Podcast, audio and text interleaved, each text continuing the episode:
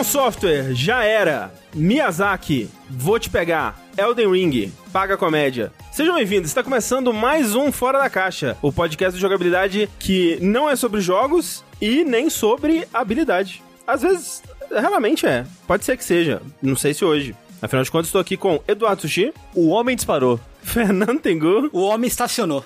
E com mais uma vez a presença ilustríssima dele, Load. Seja bem-vindo de volta. É um prazer sempre te ter aqui no Fora da Caixa, no Jogabilidade. O homem não foi à lua. é a única coisa que eu sei com o homem, tá ligado? Tipo...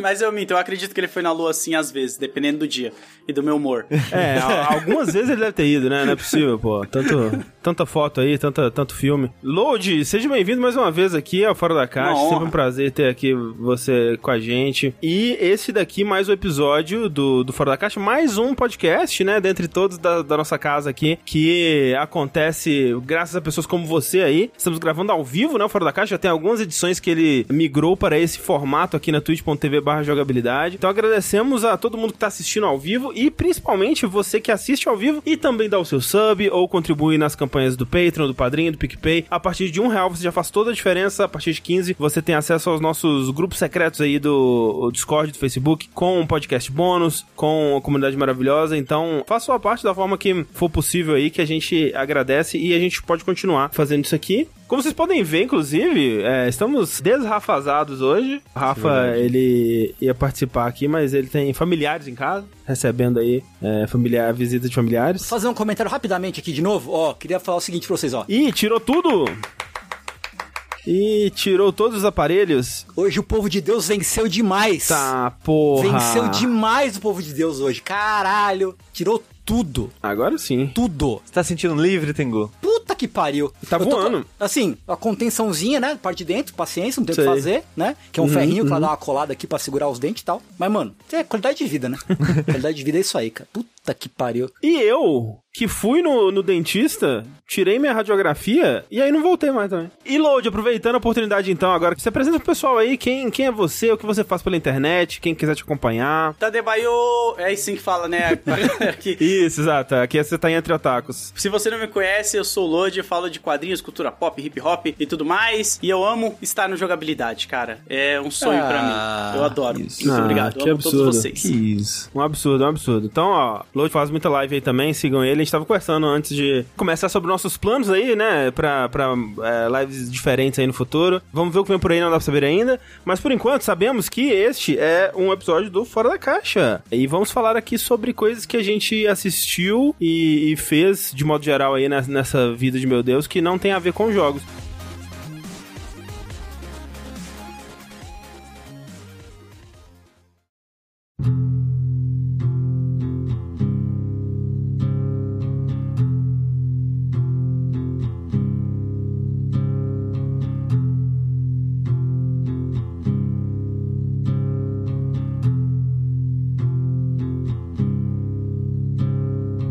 Queria começar então, já uhum. chamando aqui o, o, a expertise do nosso convidado para falar de um assunto que ninguém mais aqui vai poder falar sobre, mas eu tô muito curioso para saber, até porque eu tava, tava me resguardando aí de, de opiniões da internet afora, tava na expectativa de talvez conseguir assistir hoje de tarde, mas não rolou, que é o tal do filme do Batman, Load. Você assistiu? Uh! Cara, eu assisti esse filme e. Assim, eu vi que a galera começou a pesar na sua, assim, no Twitter já direto, assim, né? É, porque a galera não entende, né, a opinião das pessoas, né? Eles. Mas.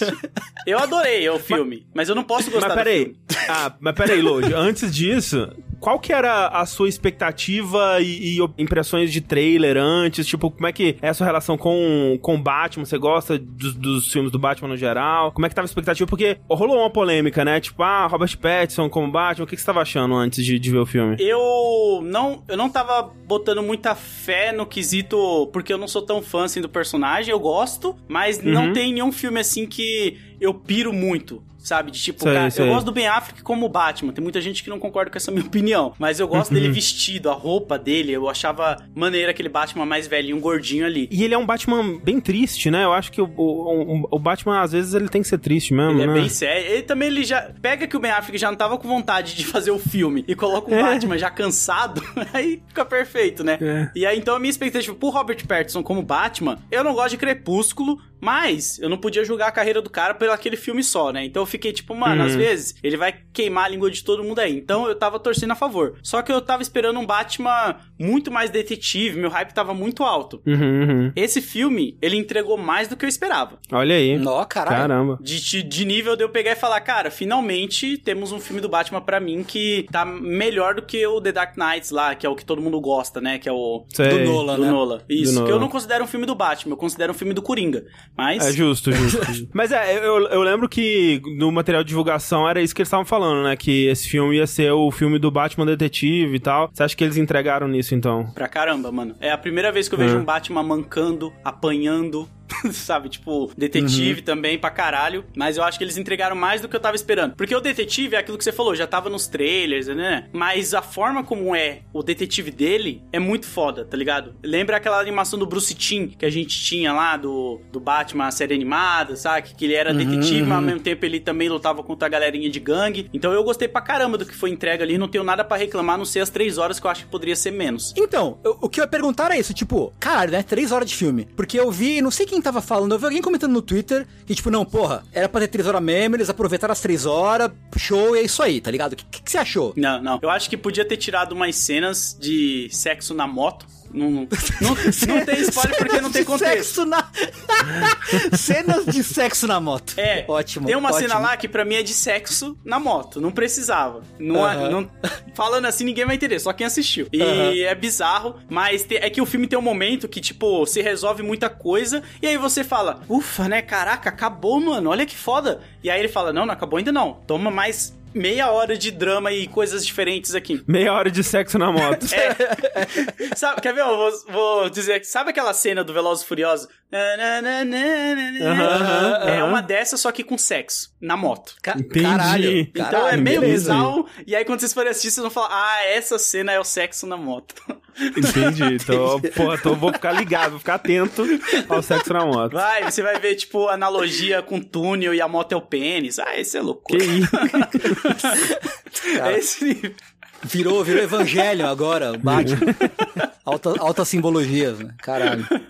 Mas, Pode crer. Mas que mais, que mais que você gostou do filme, Lodi? Conta. Fotografia, próprio Batman, que é um filme do Batman, não é um filme do Bruce Wayne, é um filme do hum. Batman mesmo. A gente tem mais Batman do que o próprio Bruce Wayne. É um filme que ele trabalha muito bem cada vilão que aparece, né? Eu não vou falar aqui os vilões, mas todo vilão ele tem um background, tem uma profundidade, ele não tá lá jogado gratuitamente. Você vê que se tirar esse personagem da história, vai atrapalhar de uma forma ou de outra a narrativa e o que, que eles estão fazendo. Então eles conseguiram construir tudo muito bem. E é um filme que eu. Eu sei que ele é baseado em quadrinho, mas às vezes eu olho e falo, cara, não parece que é um filme feito de quadrinho, porque ele é muito realista, sabe? Ele é muito pé no chão. Ele é como se você estivesse assistindo Seven, sabe? Que você fica com aquela uhum. parada, tipo, caraca, onde isso tá dando? Olha essas mortes, olha essa, essa parada toda aqui. Então é um filme que para mim ele tá acima de um filme de gibi. Porque ele não tem esse negócio de você olhar e falar, isso aí é humanamente impossível. Hum. não tem esse negócio de tipo, ah, o Batman, que nem o Ben Affleck lá, entrando num carro com metralhadora lutando contra a Alien, dando uns mortais absurdos,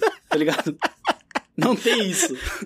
É um filme que é muito pé no chão, cara. É o que eu falei, você vê um Batman mancando. Tipo, ele mancando. Você olha e fala, caraca, mano, esse golpe aí pegou nele, tá ligado? Então, é por isso que eu gostei pra caramba do, do filme. Eu sinto que ele é mais pé no chão do que uma parada surreal, assim, saca? Eu gostei sei, pra caramba. Olá, aliás, Lodi, qual é a sua opinião, qual é a sua posição aí o seu alinhamento com relação ao, aos Snyder coisa aí? Ah, não, não gosto. Não. eu não gosto dos filmes dos Snyder, do, do Zack Snyder porque eu acho que ele muda muito a personalidade dos personagens, ele coloca a própria visão que ele tem em cima do personagem, né? E acaba uhum. não dando profundidade, você acaba ignorando tudo, tá ligado? Vira só um monte de festa de porradaria ali. Então eu não curto. Uhum. Fora a câmera lenta, né? Que eu assisti aquela outra versão dele de 4 horas lá, tinha, uhum. tinha slow motion até no copo de café. é louco, né? Não é dá. impressionante mesmo. Mas o visual é bonito do Snyder, então o que dizer, tipo, tipo, ele consegue, Ah. né, pegar essa parada do gibi, que nem o Watchmen ele faz isso, né? E parece que tá animando as páginas. Uhum. Mas ao mesmo tempo, cara, você tá ali pra ver uma parada que te empolga, que te deixa louco, e você não vai ver isso. Você vai ver o cara olhando pro outro falando, Marta, ah, o que que é isso?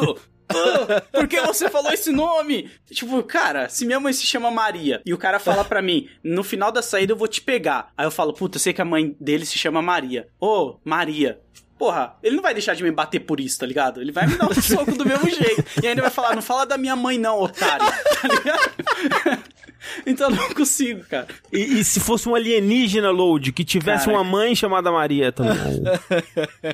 esse, não, esse filme, esse filme é muito ruim, esse filme é muito ruim. mesmo. não dá, é, cara, não dá. Eu, eu fico feliz porque esse Batman aí, ele não se encaixa no DCU do Snyder, ele não se encaixa. Ao mesmo tempo, ele poderia, poderia e não poderia estar no universo do Coringa. É, eu, eu, eu tava chutando que eles iam fazer alguma coisa assim, tipo, mesmo que como um easter egg, alguma coisa assim, um- uma cena pós-crédito, sei lá, encontrava o Joaquim Fênix velho na prisão, sei lá, É sabe? porque se a gente for ver o filme do Coringa, né, o é 2018, eu acho, não lembro agora. Mas- 2019, 2019. Ele, ele, é- ele passa uma mensagem como se o Coringa fosse uma entidade ali, né? E pudesse no futuro ter outros Coringa. Sim. Porque ele é mais Sim, velho sim. que o Bruce Wayne, né? Na teoria ali no filme. Mas eu acho que ele não tem nada a ver com o filme do Coringa no quesito universo, sabe? Tipo, dele tá ali no mesmo universo. Até porque a Gotham é diferente pra caramba. A Gotham desse filme do Robert Pattinson tá muito mais pra, um- pra uma parada tecnológica, onde nós temos lá a Times Square de Gotham, tá ligado? Tipo, a gente tem Uhum. muita coisa que. E a tecnologia é muito presente também, redes sociais, entre outras coisas. Então é uma gota que ela, ela é meio Tim Burton, mas ela é muito tecnológica, assim. Ela é dark, mas ao mesmo tempo ela, ela é nos tempos atuais. Então você não consegue definir um período, sabe? 2020, não sei o Aham. quê. Então isso eu achei bem maneiro também, cara. Eu gostei bastante. E eu, assim, na verdade, eu, eu gostaria que, que eles continuassem ah, fazendo o que eles estão fazendo agora, que tem dado certo, né? Tirando, tendo em vista que, supondo, né, que eles não vão voltar pro, pro Snyder Verso aí, Graças sei a lá, Deus, né? se há planos disso. De, tipo, o, o que, o que tem dado certo pra eles é quando eles tentam fazer as coisas próprias, né, e não tentar re- repetir o que a Marvel tem feito, né. Então, por exemplo, o Coringa, esse Batman aí parece que deu bastante certo. Sim. Eu imagino que esse, esse filme vai ter uma sequência, né? Mas que, que ela seja contida nela mesma, né? Em vez de tentar ficar. Não, eu acho que tem que. Eu acho que o o universo. próximo projeto da DC, eles tinham que chegar numa San Diego Comic Con, assim, e começar com a frase: Acabou o recreio, tá na hora da aula. Tá ligado? Uma frase tipo assim: Acabou o recreio da Marvel, esse negócio de Marvel, tá na hora de aula, de tipo. Fazer uma parada séria. Vamos fazer filmes que eles são fechados igual encadernado, né? Você pega o encadernado, ele tem início, Aham, meio e fim. Não vamos ficar pensando em cronologia ou ficar querendo criar multiverso. Não, deixa isso lá pra Marvel, a gente já perdeu essa guerra mesmo, deixa. Mas vamos ficar aqui fazendo filmes que eles vão ser atemporais, porque a gente não precisa que a pessoa veja mil coisas. Ele vai chegar aqui, vai ver uma trilogia do Batman tal. Ah, quer mais três filmes? A gente dá um, um sei lá, faz aqui uma versão do Robert Pattinson em outro ambiente aqui, mas não, não cria universo, cara. Isso daí vai dar muita merda pra DC, eles não têm esse controle, essa criatividade. Mas olha só, o Matheus Cury lembrou que realmente, né? Ainda vai ter um monte de filme do, do daquele, daquela Liga da Justiça lá, né? Vai ter Aquaman, Sim. vai ter um Flash. E nesse Flash parece que vai ter o, Flashpoint? o Batman do, Ah, do Tim Burton lá, né? Isso, vai ter o. Michael Keaton? Michael Keaton. É, o Michael meu coquinho, Keaton, meu né? coquinho É. vai estar lá. Uau. E, mas eu acho que esse Batman ele não se encaixa em Flash, porque mano, ele, é, ele não é piadista, sabe? Você, ele é, mano, é bizarro porque você é igual você olha o Coringa, você imagina o Coringa do Joaquin Phoenix no universo do Flash desse daí do Michael tá ligado? aham. Tipo, não, tipo, eu não, o Aquaman, você vê o Coringa e o Aquaman, parece, sabe? É gritante como eles são diferentes ali. É, não dá pra imaginar no mesmo filme, não. Eu não, eu acho que esse Batman ele tem que continuar desse jeito, até porque tem uma cena não tem cena pós-crédito, não fique até o final porque você vai ser feito de otário. eu, é o que eu falei, a, a DC tem que falar, gente, acabou o recreio, começou a aula. Essa é uma frase muito boa pra ela de efeito, gente. Tem que ser essa frase. Porque, tipo, esse filme representa isso pra mim, sabe? De tipo, gente, parece que eu saí da creche e tô entrando na. Como é que é o nome quando a gente. Eu, eu estudei só a sétima série, eu não sei o nome mais disso. Quando você sai do ensino médio e vai pro. Ensino superior? É superior? Fundamental? Não lembro. É, superior. Fundamental é antes, é. Que você é. tem aquele sentimento, tipo, nossa, eu vou estar junto com a galera da sétima série que é mais velha, sabe? Tipo, Ah, tá, não, ok. É, quando ok. você é criança e você tá estudando com pessoas mais. É, quando você vai do fundamental pro médio, Pro né? médio, assim. Isso, isso. E aí É. você fica com aquele medo de apanhar. Então eu, eu sinto que é isso. tipo, eu saí do filme da Marvel, que era uma parada muito soft, e eu tô indo pra uma galera que, mano, eu posso apanhar aqui se, se eu vacilar, tá é. tá ligado? Entendi. Aliás, você tem curtido os últimos filmes da, da Marvel, assim? Tipo, o, o Shang-Chi, o Eternos, esses filmes aí, você tem curtido ou não? Não, o Eternos eu não gostei. O Shang-Chi eu achei legal pra caramba, mas tem umas coisas que eu achei chata. Mas eu gostei pra caramba de Shang-Chi, principalmente das lutas, né? As lutas são lindas demais, cara. Bem coreografado uhum. e tudo. Tem até cena que é meio repetida, que é aquela cena que o pai do Shang-Chi encontra a mãe dele e eles lutam. É a mesma, é o mesmo estilo de luta no final e eles fazem o mesmo quadro, assim, tá ligado? Se você pegar as duas cenas e colocar uma em cima da outra, é a mesma parada, tá ligado? Uhum. Então é bem bonito, mas eu não gostei do Eternos, eu achei um filme chato, longo pra caramba. Mas o Miranha foi bom, pô. O Miranha, Miranha. foi. Miranha hum. foi. Miranha foi, pô, mas o Miranha ele toca na sabe, no coração. Eu queria ver o Peter Parker se ferrando desse jeito, tá ligado? É uma parada é, que eu sim, sempre pedi, sim. mano. Porra, você é louco, cara. Eu falo que é quando. É tipo esse sentimento que a gente tem quando tem um tio que você gosta muito, e aí esse tio viaja, sei lá, ele não aparece mais na sua vida. E aí um dia sua mãe fala: Ah, seu tio Zezinho tá aí na sala. Aí você abre a porta, tipo, tá lá aquele tio que sempre te deu o cafuné, que sempre te deu uma moedinha. É o Homem-Aranha pra mim com o Tobey Maguire aparecendo, tá ligado? Eu fico tipo, ô oh, meu tio, vem cá. ele é muito fofo. Meu tio drogado. É, mas assim... Esse aí é o Andrew Garfield. É, né? Mas assim, eu queria fazer uma crítica aqui. Fica hum. a crítica que eu não tô gostando desse negócio de ter que ir no cinema de novo. Eu acostumei, gente. Acostumei Sério? os filmes estreando. No... Ué, mas no, no, o Miranha você foi ver no cinema, não foi? Qual que você foi ver no cinema? Eu fui, ah. é, pois é. Por o Miranha eu tá fui, né? achando ruim. é, eu tive que ir, porra. É porque o, Miranha, eu fui porque, porque eu, sabia que eu ia tomar spoiler. Tipo, eu fui na estreia, assim, sabe? Tipo, não, eu preciso ir. Porque senão. Porque a coisa mais importante desse filme é eu não tomar spoiler. Eu não eu caguei pro resto, eu quero. Isso eu é quero verdade. spoiler, eu quero saber se vai ter Andrew Garfield, se vai ter Tobey Maguire. É isso que eu quero. Ah, esse, esse Batman, eu não sei se eu. Eu tô muito afim de ver, porque o pessoal tá falando muito bem mesmo, mas. Não tem previsão de sair já no TBO, não? Acho não, que ano que vem ser, eles tipo, soltaram uma é... parada assim. Nossa, só ano que vem? Ano, ano que vem, não. Eu vi uma notícia assim, tipo, The Batman já tem data de prevista, mas eu não lembro agora se é ano que vem exatamente. Mas dá um Google aí, que a galera vai jogar aí depois nos comentários. É bom, mas mês que é, vem a galera tá falando, que... será? Não ah, sei. Ah, é. mês que foi mês que vem, tudo bem. Ah, porra? Mês que vem, show. Espero mês que vem mês, dá pra é. esperar, né? Eu espero um mês, é. poxa. Mas eu acho que não tem spoiler. Tipo. É, né? Pois é. É, eu não consigo imaginar um spoiler. É muito mais eu estragar a experiência da pessoa contando coisas de tipo. É, eu nem consigo. Tá vendo? Não tem uma, uma parada que eu falo, puta, se eu contar isso vai ser spoiler para você. Porque não sim, tem aquela, sim, sim. aquela coisa daquele grande personagem aparecendo. Tudo que uh -huh. a gente viu tá nos é, trailers. É, e é mais a construção do próprio filme, né? Então, isso. Então, tipo, ah, isso aqui acontece por conta de outras coisas que aconteceram. Exatamente. Não é? Tanto é que, entendi, tipo, pô, entendi. tem até a cena no trailer lá do, do Charada na, na lanchonete lá, tá ligado? Não sei se vocês uhum, viram o trailer. Uhum. Tipo, sim. pô, tá lá no trailer tudo, tá ligado? O único. É que ele é. se entrega, né? Parece. É, tá vendo? É tipo, você é o que você falou, é a construção, porque realmente esse filme ele tem uma construção muito boa nos personagens e no próprio Batman, uhum. assim, de ele mudar não a personalidade dele, mas as formas que ele age, tá ligado? Então é uma parada de se você ficar falando muito sobre o plot do filme, a pessoa vai chegar lá e vai achar tudo meio óbvio porque ela já ouviu antes, alguém sim. contando para ela. Sim, é sim. legal ela se surpreender. Mas não tem um tem um personagem lá, mas é meu pai também, não faz muita diferença.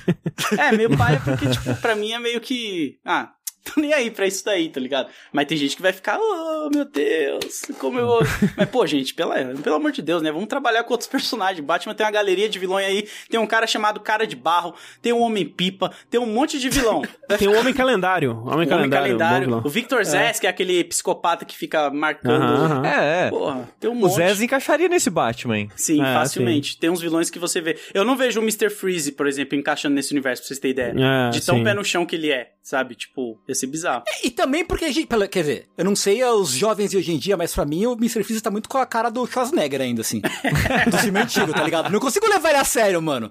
Depois daquele filme lá do, do que tem o, o, Qual que é? O, é o Retorno ou é o. Forever? É o, é, o... É o Forever. É, o Forever? Não. Não é o Eternamente. Não é o Forever, não. é o Batman e Robin. É o Batman, Batman Robin. Ah, Batman e Robin, Batman que Robin. Tem a isso, Eva, isso. Era venenosa também, né? Isso. Então, qual é o Forever? Forever é o do Duas Caras e o Charada do Jim Carrey. Ah, isso, verdade, okay. verdade. Que o Batman eternamente. Isso, esse daí, com a música do YouTube. É. a música do YouTube.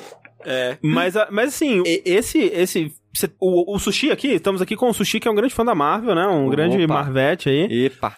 Mentira, o Sushi não liga muito pra esse filme, mas é, esse te, te chama mais atenção, te anima mais pra ver? Como é que é? Anima porque eu, eu... Apesar de tudo, eu eu gosto do, do, personagem. Pelo menos eu já gostei muito. Hoje em dia, talvez menos, mas já gostei muito de Batman. Então, eu fico, ah, porra, Batman. Agora, eu não sabia, eu não tava comprando nada, nada, nada do desse filme. Só sabia que era o Robert Pattinson e era isso. E que o morcego parecia feito de, de pistolas. Sim, isso é maneiro. Mas eu não sabia, tipo, por exemplo, que esse filme tinha uma pegada mais detetive, assim, ah. até sair e ver o pessoal comentando que, tipo, nossa, realmente tem uma pegada mais detetive, tarará, a gente comparando com o Seven. Seven, né? eu vi muita gente falando. Então, tipo, isso me surpreendeu e eu fiquei, oh! É bem bom. E aí me deu, me deu mais vontade de ver depois disso, porque eu, eu não sabia absolutamente nada, nada do filme. E os filmes da DC ultimamente tem tudo sido tudo umas bosta, né? Então. Mas o Coringa, você, viu? Não vi. O Coringa é bom. É, legal, porque, é eu não sei, eu fiquei com uma preguiça depois da é, repercussão. É, então, a repercussão dá uma preguiça, né? O é, fandom em volta é. dá uma preguiçinha, mas o filme é bom. É, eu, eu, e também porque eu tomei spoiler, que eu fui, como era antes da pandemia, eu fui pra achar que, sei lá, final do ano, acho que na, na casa dos pais da Thalissa, o pai da Thalissa viu o filme e saiu falando o filme. Caraca! Então, então eu tomei spoiler do final e eu fiquei tipo, ah, não quero mais ver essa porra. Não, é, o, o, só lembrando aí, o Aves de Rapina eu não vi, mas o Rafa gostou bastante. E o Esquadrão, é, o novo, o novo é bom também. É. é bom também. Até a série que derivou depois do Pacificador, né? Ah, eu não vi ainda. Essa é boa vi. também. É, diz que é muito boa, né? Diz que é muito boa. Uhum. Falaram que, assim, controverso, mas eu ouvi dizer que o Shazam é divertido, pelo menos. Dá pra dar risada. É, eu não ah, vi. Eu não vi. Já Shazam. saiu o Shazam? Não, já. O Shazam há muito tempo. Sai, velho, velho. Anos, anos, anos. ah, é verdade. Eu tô, eu tô pensando, não, eu tô pensando no, no Black, no Adão Negro, no, no Black Adam lá. Ah, né? Esse ainda ah, não. que vai rolar ainda, né? Que é com The Rock, né? Mas é. É, ah, ó, deixa, deixa, eu fazer um. É, eu não vi o filme, tá, gente? Eu não sei nada. Mas eu queria fazer uma, um chute do uhum. que que, do, sobre o que, que é essa história. Uhum. Porque assim, é uma coisa que eu. Uma, uma coisa que eu ouvi falar sobre esse filme é que ele tenta dar uma subversão de alguma forma na figura do Batman, assim, sabe? Eu joguei há um tempo atrás um, o jogo da Telltale do Batman, que eu achei muito legal porque ele. Um, uma novidade que ele trouxe pra, pelo menos pra mim era novidade, porque eu não acompanho quadrinho, né? Mas era uma coisa que, tipo, ah, o. Vamos sujar a imagem da família Wayne, assim, vamos colocar os pais do Batman como responsáveis é, diretamente, né, pela, pela merda que aconteceu e pelo assassinato deles próprios ali, Sim. do crime em Gotham e essa coisa toda. E eu acho que é isso que esse filme vai fazer, hein? Fica aqui o meu palpite. É. Ou alguma coisa parecida com isso. Tipo assim, o Batman vai descobrir que a família dele tá envolvida na porra toda aí. E ele é a família dele. Porque hoje em dia, tá precisando, tá, tá, tá demorando pra alguém falar assim, ô, oh, esse bilionário pau no cu, hein? esse bilionário, Total. ele tem que se fuder, hein? Total. Sim. O Corte das Corujas tem um pouco essa vibe, né? Dos é, né? quadrinhos. Né? Ele tem essa parada. Até que foi criado um vilão novo na época, que é o Garra e tal. De ter uma comunidade secreta em Gotham que cuidava de muitas coisas. E aí tinha o lance do Wayne e tal. Então eles já trouxeram isso lá também no Corte. Além desse jogo aí que eu não consegui jogar, mas eu tô ligado qual jogo é esse. Mas não vou é. falar nada aqui não. Nem se você acertou, nem se você errou. justo, justo. Fica assim. Eu só queria falar um, fazer um último comentário antes de seguir. Tem momentos nesse trailer que tá passando aqui ao vivo uh -huh, enquanto uh -huh. a gente conversa que o Robert Pattinson me passa uma vibe muito Fiuk. Fiuk? Fiuk? É. Tem o que, Fiuk? Quando, ele tá com, com a sombra no olho, sem a uh -huh, máscara, não sei, me passa não, uma vibe ele, ele me dá uma vibe muito Gerard Way, assim, na era do, do Three Cheers ali, do, do 2004, My Chemical Romance, essa coisa bem emo, assim. Cara, eu acho que esse trailer já entrega muita coisa, cara. Depois que você vê o filme, ele entrega muito, cara. Tem muita coisa. É, não, mas isso, é, isso dá é. sempre raiva, né? Tipo, é. eu sempre tento nunca nem ver trailer de filme que eu tô interessado, porque depois, quando você vai ver o trailer, você fica puto. Tipo, caralho, olha qual, eles estão colocando a cena do final nessa porra aqui. Sim. Os caras não tem nenhuma noção. Não, tem literalmente é. cena do final. não... Caralho, tem. Que bosta. Tipo, tem tudo ali no, no filme. Tudo. É spoiler sem trailer. contexto, né? É. O Isidro falou. Porque, tipo, realmente, se você não tem um contexto, você não sabe o que é spoiler, né? Então. É, depende do jeito que tá editado, né? Porque tem trailer que é em ordem sequencial de acontecimento. O trailer tem 3 minutos e, na... e meio que resumiu o filme em 3 minutos, na ordem certinha. É, é. trailer de filme brasileiro. Os caras resumem o filme, fazem um resumão do filme, assim, de 3 minutos. Você vê, vê o filme inteiro já, na ordem o, o Stavos fez uma pergunta que eu não quero que o Load responda, mas eu queria só é, falar em voz alta. É, eu falar o que eu acho sobre isso. Tipo, pergunta importante: o Batman mata nesse filme, se matar já invalidou o filme todo. E eu acho é, bizarro, tipo, esses dogmas, assim, do personagem, porque tudo bem. Uma coisa é o Batman é, ter uma metralhadora e sair fuzilando geral, assim, sabe? Outra coisa é, tipo, porra, ele, ele teve que matar ou ele acabou matando e aí isso ser considerado um fracasso pro código dele e ele sofrer as consequências disso. Pô, isso me parece interessante. Agora, é. de Dito isso, também não faço ideia de nada sobre o filme. Eu acho bizarro igual o do Ben Affleck, que, tipo, ele não pega arma, ele não mata, mas o carro dele tem uma metralhadora e ele atirar, tá tudo bem. Sim. Exato. Aí não é ele que tá atirando. Duas minigun, né?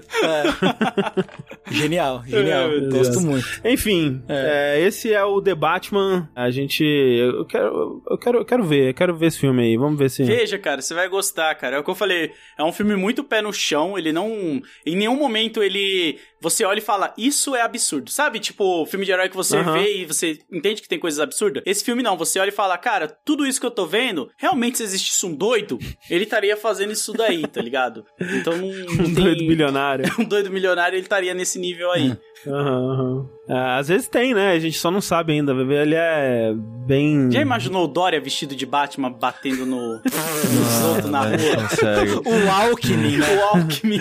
O Alckmin já é, já é porque ele roubou a merenda das crianças lá da escola Pode crer, lá, né? Pode então, crer. Pô, o- Mas peraí, é porque assim, eu tô- esses caras, né, eles, eles seriam tipo uns Batman velho. Tem algum bilionário jovem no Brasil que poderia ser uma. A Jade Picon. Luciano Huck. o rei do camarote. Luciano Huck. Luciano Huck? Luciano Huck Luciano é, Huck. não é não? Ah, aquele já tá velho, né? Tem que ser alguém É, mais, e mais e ele é jovem. um homem de ferro já, né, É. gente? É verdade. Ai, caralho. Ai, meu pinto. Eu acho que ia tá mais pra Jade Picon mesmo. É a mais jovem ali. Thor Batista, mas aí é Marvel. É, não, não pode, não pode. Mas eu acho que o- a personalidade do Batman ela tá espalhada em, em vários governadores de São Paulo, assim, tipo, o Dória ele é o Bruce Wayne que gosta de ficar no puteiro, tá ligado? Lembra que vazou as paradas do Dória? Aí o Alckmin já é o cara que, tipo, tá ali tirando a, a comida das crianças lá do, da escola. Eu acho que tá espalhada essa personalidade do Bruce Entendi. Wayne babaca, assim, tá ligado? Entendi. é justo. Ai, caralho.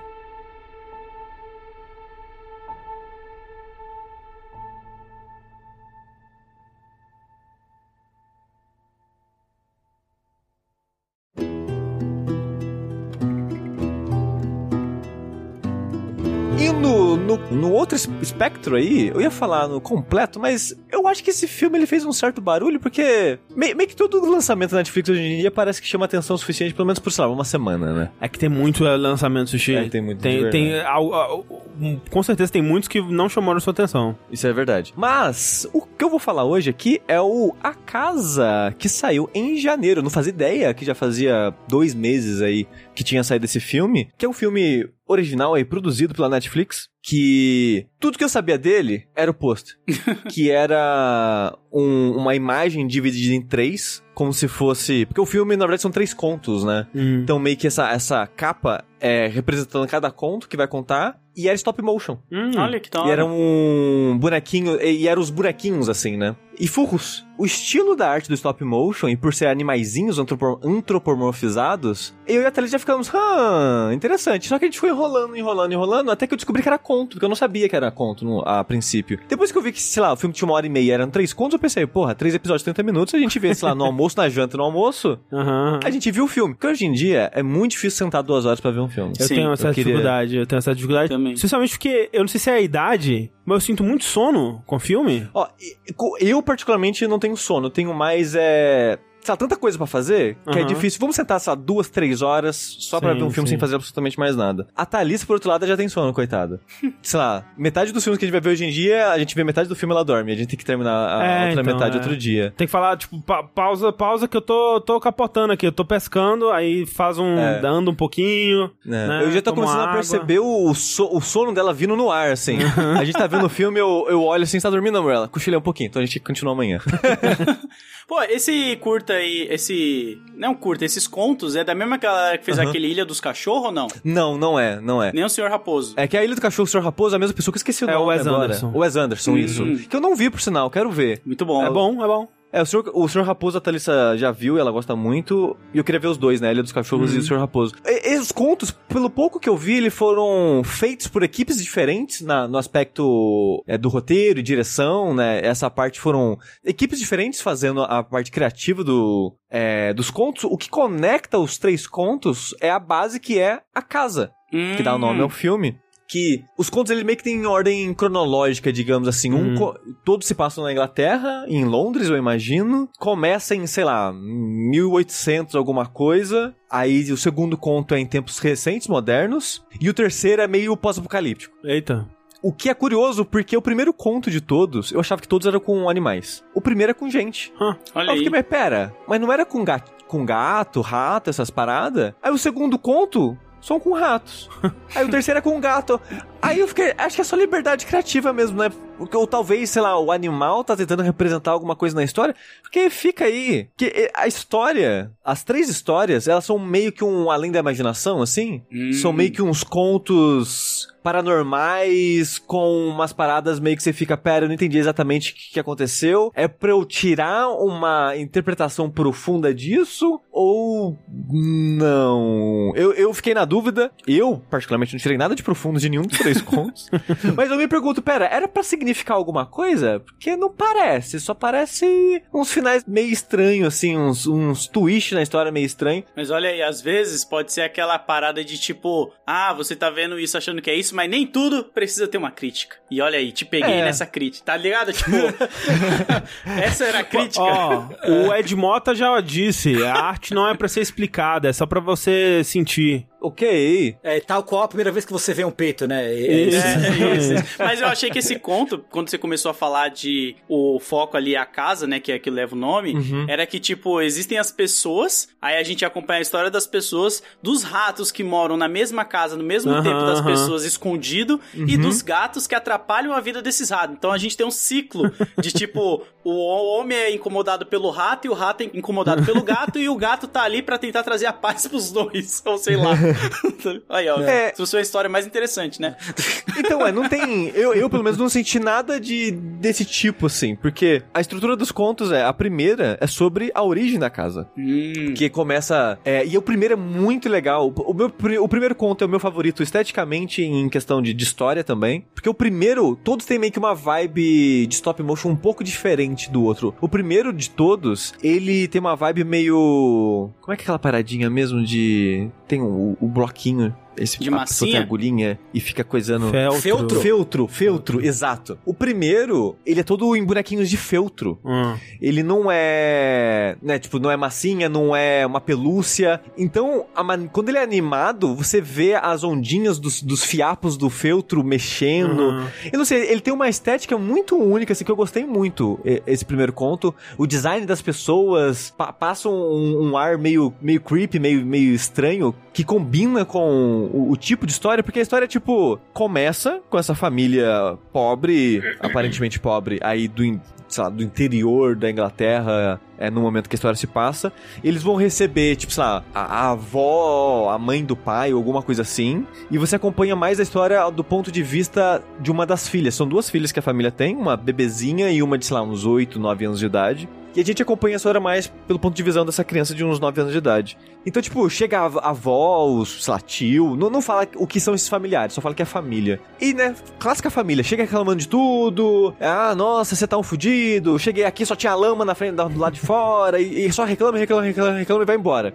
E o pai, puto, enche a cara, no meio da noite resolve sair pra floresta e do nada aparece, tipo aquelas carruagenzinhas aqui de pessoa, que tem os, aquelas travas de madeira e pessoas levando na frente e na trás. Ah, sei, Sim. tipo de carregar um rei, assim. Isso, isso. Sei, sei, sei. Estacionada no meio da floresta Aham. sem ninguém carregando, com a luz acesa. E chama o, o pai. O pai entra, corta pra ele chegando na casa, tipo, tive uma ideia, e não sei lá o que, nossa vida vai mudar, e faz minha janta, mulher. E a, e a pessoa vai lá, a esposa vai lá, faz uma comida correndo e o cara desmaia. Eu tô com medo aqui, cara. Você fica, caralho. Eu tô ficando com medo com esse conto aí. Que, que porra tá acontecendo? Você fica aqui, que, é que que tá acontecendo? Aí, de manhã, chega um carinha, tipo um advogado, fala, então, o, o senhor da família aí, o, o pai da família, ele fez um acordo com um engenheiro X, que é o, o engenheiro maior sei lá, da Inglaterra desse, dessa história, e ele comprou toda a região em volta da casa. Eita. Só que ele quer fazer uma troca com vocês. Ele quer que vocês meio que doem pra ele o terreno da casa de vocês. Em troca, ele vai construir uma casa nova pra vocês aqui do lado. Hum. Uma mansão gigante, não sei lá o que, pelo engenheiro foda do caralho. Aí no desespero, o cara falou, beleza, quero a casa. E a história é sobre isso, é sobre essa casa estranha que construíram para eles morar, onde tem servos que cozinham para eles, mas eles nunca veem os servos. Eita. Caralho. E os caras falaram, você vai morar aqui, vocês vão ter tudo. Já tá mobiliado, vocês vão ter comida, a, a vida de vocês tá feita. É só vocês morar aqui. Tudo que o, o cara quer é que vocês morem nessa casa que ele criou. Hum. Só que coisas estranhas começam a acontecer, né? Tipo, da comida. Tipo, de onde que vem a comida? Ninguém sabe onde vem a comida. Só tem, tipo, comida pronta na mesa sempre. E, tipo, todo dia que eles acordam, a casa tá diferente. E todo dia tem um construtor dentro da casa. Tipo, hum. sei lá, pedreiro fazendo um cômodo novo. Sei. Ou ah, destruindo inferno, um cômodo mano. que existia. Hum. Aí fica uma parada meio creepy de você não entende o que, que tá acontecendo, porque. E tudo do ponto de vista da criança, né? Tipo, a criança tá tentando andar pela casa e ela se perde. O que, que tá acontecendo? Eu não sei onde tá mais meu quarto. Eu não sei onde tá nada. uhum, uhum. Tipo, a janela do meu quarto não dá nem pra fora, mas dá pra dentro de um outro cômodo. Que porra é essa? Caralho. Então, tipo, a vibe desse primeiro conto eu acho muito interessante, meio, meio a bruxa, de certa forma, assim, sabe? O que é curioso, porque eu tava vendo a sinopse, e a sinopse fala que é de comédia. E assim, não é comédia não, já fica o aviso, tá? Eu, eu acho que é um leve terror, assim. É um terror mais leve, sutil, assim, mas... Depende pra quem, né? Às vezes é. a pessoa gosta de... Eu fiquei com medo aqui. Isso aí que você narrou tudo pra mim até agora, se a gente tivesse no meio do mato e você falando, ah, eu vou contar uma historinha pra vocês, existe uma casa, eu já ia estar tá, tipo, caralho, para, Sushi. Dá medo é. isso aí, cara. E, e a história vai ficando cada vez mais creepy até que ela encerra. Aí o segundo conto é a mesma casa, ainda de pé, agora meio que num centro de Londres, assim, né? A cidade cresceu em volta dela, antes ela ficava no meio da floresta uhum, e agora a uhum. cidade cresceu. E a gente acompanha um carinha que é um hábito comum lá fora, acho que no Brasil não é tão comum, que ele compra a casa para reformar e revender. Sim, sim. É o house flipper. o house flipper. É que no Brasil já é difícil a gente conseguir comprar, né? É, pois é. Imagina. Né? Mas aí é algum rico filho da puta, né? Daí. Tem, tem que ser, né? O bilionário filho da puta de novo aí. É. Né? Então, o cara não é, o cara é um fudido. Porque ele é um cara que não tem um puto no bolso, ele não tem ninguém na vida dele, tá mega endividado, parece que ele, tipo, fez empréstimo gigantesco com o banco para comprar essa casa, reformar, vender e pagar o empréstimo e talvez ter um lucro em cima disso. Então, a, a história é basicamente, por boa parte, ele sozinho, falando sozinho, tentando consertar a casa, meio que tendo crise porque o banco não para de ligar para ele, enquanto ele conversa com alguém que ele tá sempre com um, um, fone de ouvido sem fio, conversando com alguém no celular, mas você nunca ouve o outro lado. Uhum. Você só ouve ele falando com a pessoa. Tipo, falando, nossa, tá muito difícil, eu não consigo arrumar as coisas, o banco não para de ligar. E ele meio que falando sozinho. Caraca. E tentando arrumar a casa. E ele entrando aos poucos em desespero, porque meio que ele não consegue arrumar direito. Ele descobre uma infestação de insetos e larvas e criaturas dentro da parede, dos cômodos, e ele não consegue de jeito nenhum tirar esses bichos. Aí ele tenta fazer aquelas meio que uma festa de recepção para chamar possíveis compradores para ver a casa e dá tudo zoado. E de novo, as coisas começam a escalar pra um, uma parada meio creepy, uma, um, um, clima meio de terror, de, de, de, crise de ansiedade, meio joias brutas, assim. nesse aspecto da história dele. Porque você vê que o cara tá um fudido, tá tudo só piorando, né? É uhum. um efeito dominó de, de é um, só desgraça na vida desse cara. Um episódio do desenho do Passo Donald. É. e tem um momento essa parte é meio comédia, que é um momento meio Joey as Baratas. Eu acho que todo mundo aqui assistiu Joey as Baratas. Eu vi ali que as baratinhas estavam dançando. Exato, que tem uma hora que ele alucina que é a, a, a infestação de, de, larvas e baratas que tá tendo, tá? Eles estão dançando e cantando para ele, uhum. pra, sei lá, pra ele se sentir bem em casa, junto com o, as criaturinhas. E essa história é, é muito. Eu não, eu não. Assim, eu não entendi.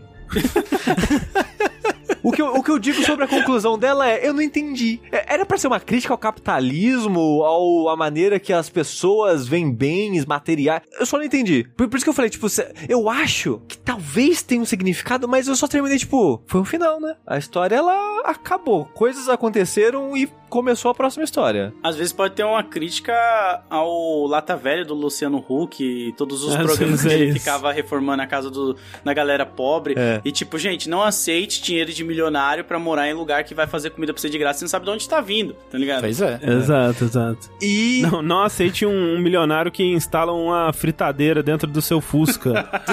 né? que vai foder a sua vida pra é. ser, tipo, pelo menos antes você tinha um Fusca que funcionava é. às vezes, agora nem isso. Instalar uma, uma almofada que, que quente com cheiro de pão no é. banco do passageiro, né? Isso. E o terceiro conto, que ele tem ótimos personagens e relação entre os personagens, mas meio que a história, para mim, parece que ela não vai para lugar nenhum e não fala nada também, no final das contas. Que é sobre uma gata. No, é, de novo, né? Que eu, que eu citei antes. Agora é pós-apocalíptico. Teve uma parada meio que derretimento das calotas polares, o mundo, o mundo alagou, basicamente. Hum. Você só vê, tipo, a pontinha do topo da, das outras casas e essa, por algum motivo, ela não tá afundada. Ela tá meio que boiando acima do, do mar ainda então, aí. 2025, assim, mais ou menos. É, por aí, exato. no futuro próximo. É. E a casa é. Tem a proprietária dessa casa. E ela, por algum motivo, ama essa casa. O sonho dela era morar nessa casa, ter essa casa e reformar ela. E ela só tem dois inquilinos. Hum. Que a, a, ideia dela é, dada a situação, ela tá alugando os quartos, que é uma casa muito grande. Tá alugando os quartos como se fosse meio um hotel. Oxi. E ela só tem dois inquilinos agora. E ele tem uma vibe interessante por certa parte, porque tem aquela parada de a água não tá, água tá subindo. Só que ela meio que finge que não tá subindo, porque ela fala: "Paga o aluguel, que eu preciso de dinheiro para comprar material para reformar a casa. E tipo, o mundo acabou. E, e você assistindo, você fica pensando, mas o mundo hum. acabou. Por que, que ela quer reformar a casa? O aspecto não... da casa se autoconstruindo, da comida chegando, só no primeiro conto. É só no primeiro ah, conto. Okay, okay, okay. E, e, faz sentido isso estar tá presente só no primeiro conto. Entendi, entendi. Dado o contexto dele e tal. Aí, você assistindo, né, esse terceiro conto, você tem esse aspecto que você fica. Ela tá querendo dinheiro deles, mas dinheiro serve de alguma coisa? Parece que não existe nada, parece que só existe essa casa. Então você tem esse, tem esse aspecto que você vai acompanhando a história. E, e tem um pouco disso da, da, da, Eu achei que tem uma análise mais interessante, tipo, da, da negação da proprietária, que ela não tá vendo que o mundo tá acabando e ela só quer, tipo, tentar uhum. ver a própria propriedade e as pessoas que se fodem, que ela trata mal pra caralho as outras duas pessoas. E as outras duas pessoas parecem que gostam dela, tem uhum. um carinho por ela, só que ela meio que não vê isso, ela só vê a casa, ela só quer arrumar a casa. E eu achei, hum, esse acho que vai, vai, vai fazer um come. E acabou de um jeito que, porra, de jeito que a história acabou, gente. é comédia, Sushi. Aparentemente é comédia nonsense. Comédia. Que chama. É humor inglês. É humor inglês, humor britânico. Humor em piadas. é. Isso. É, então, tipo, a produção dos três contos é muito boa. De stop motion, assim. O primeiro conto, para mim, é o melhor. É o que tem a, a vibe, a construção mais interessante. É o que mais me fisgou, assim. Apesar de, do final, de novo, ele vem meio que do nada. Acho que por isso que eu comparo com Além da Imaginação, sabe? É um final que vem. Uhum. Você tá lá, acabou, acabou. Cê, Era isso. Você tentou assistir Chapado? não. Tenta de novo, vai fazer isso. Esse é o problema. De repente, é. né? Às vezes você não é o público-alvo. Entendeu? Pois é, é bem possível, viu? Sabe, que nem, que nem tem jogo que. Antes, quando você tá começando, ele, ele aparece um ícone de um controle assim, fala: esse jogo é melhor jogado com controle, né? Exatamente. A gente tem que ter um filme que começa com uma folhinha, um logo, Exato, um ícone é. da folhinha de maconha assim. É, o Ricardo comendo brigadeiro. Falando, coma brigadeiro antes de assistir o filme. Isso. Quatro, de preferência. Então, tipo, a parte da produção eu acho muito boa e me fascina, assim. Mas a história eu meio que só. Eu, eu, eu, eu me senti, sei lá, meu pai, sabe? Quando eu indicar indicava filme pra ele, eu acho. Que eu indicava o filme pro meu pai e aí gostou, ele tipo, não entendi. E foi, foi eu agora, sabe? Tipo, ah, você viu o filme do Surro? Vi. E aí, não entendi. É, você fez a vasectomia, Sushi, mas acabou se tornando um pai mesmo assim. É, aparentemente, é. Mas assim, eu recomendo o primeiro conto. É 30 minutos, você vê numa janta. Aí, tá aí. E o primeiro conto é interessante mesmo. Show.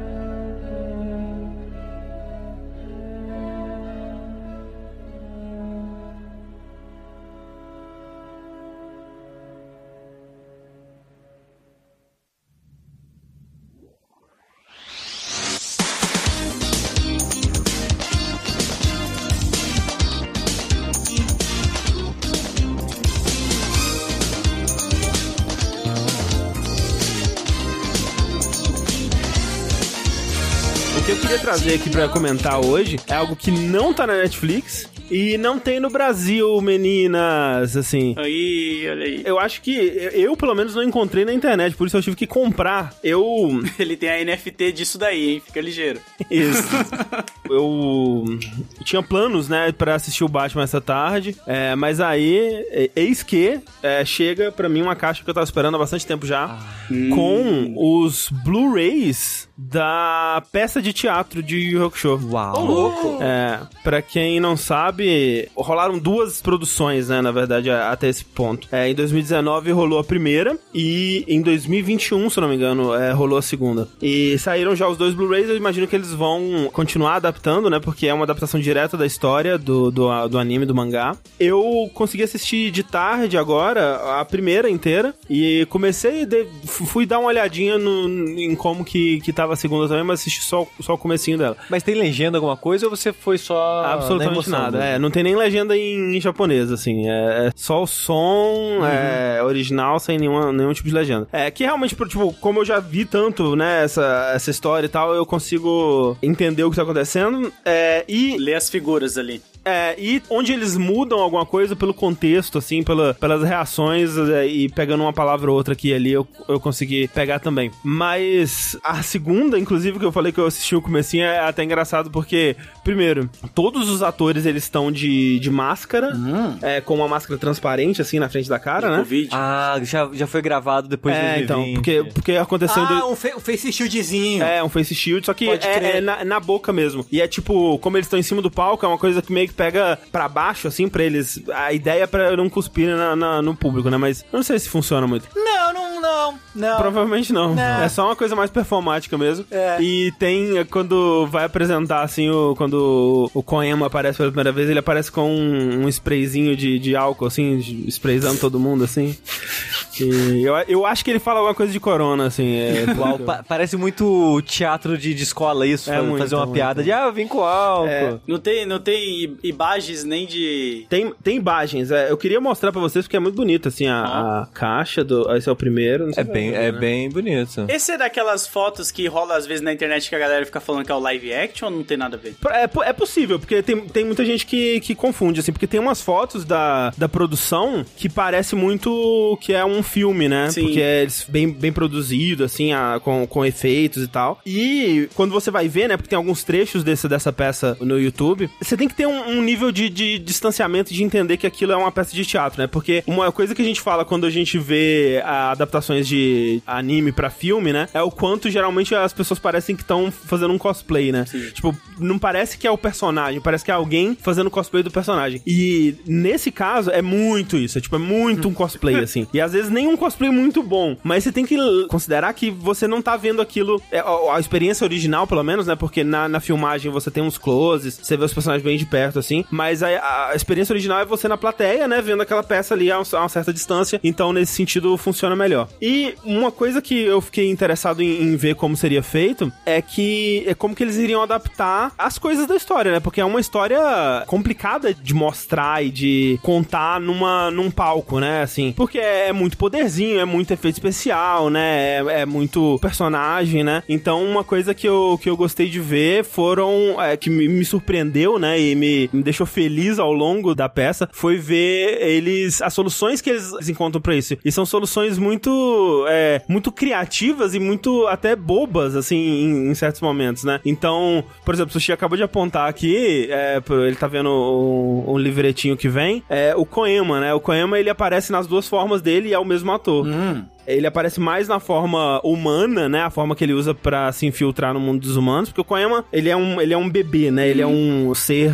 antigo, mas que tem a forma de um bebê e usa chupeta. Inclusive, parabéns pro ator do Koema que faz a peça inteira com a chupeta na boca e tem que falar pra caralho com a chupeta na boca, parece um inferno. Mas na, na peça ele aparece mais na forma que onde ele se disfarça de um humano adulto mesmo. Ah, tô ligado. E aí ele parece, né, um, um, um jovem, né, adulto, assim. Mas de vez em quando ele aparece como o Koema Koema bebê também. E aí, como que eles fizeram, né? Ele é o ator vestido de Koema com um manto por cima do corpo e um bonecão de bebê, assim, né? Conectado ao pescoço é. dele. Então é como se ele tivesse uma cabeça gigante e o bebezinho, assim, é. conectado ao pescoço. E ele tem dois palitinhos que ele usa pra é, controlar a mão do fantoche, assim.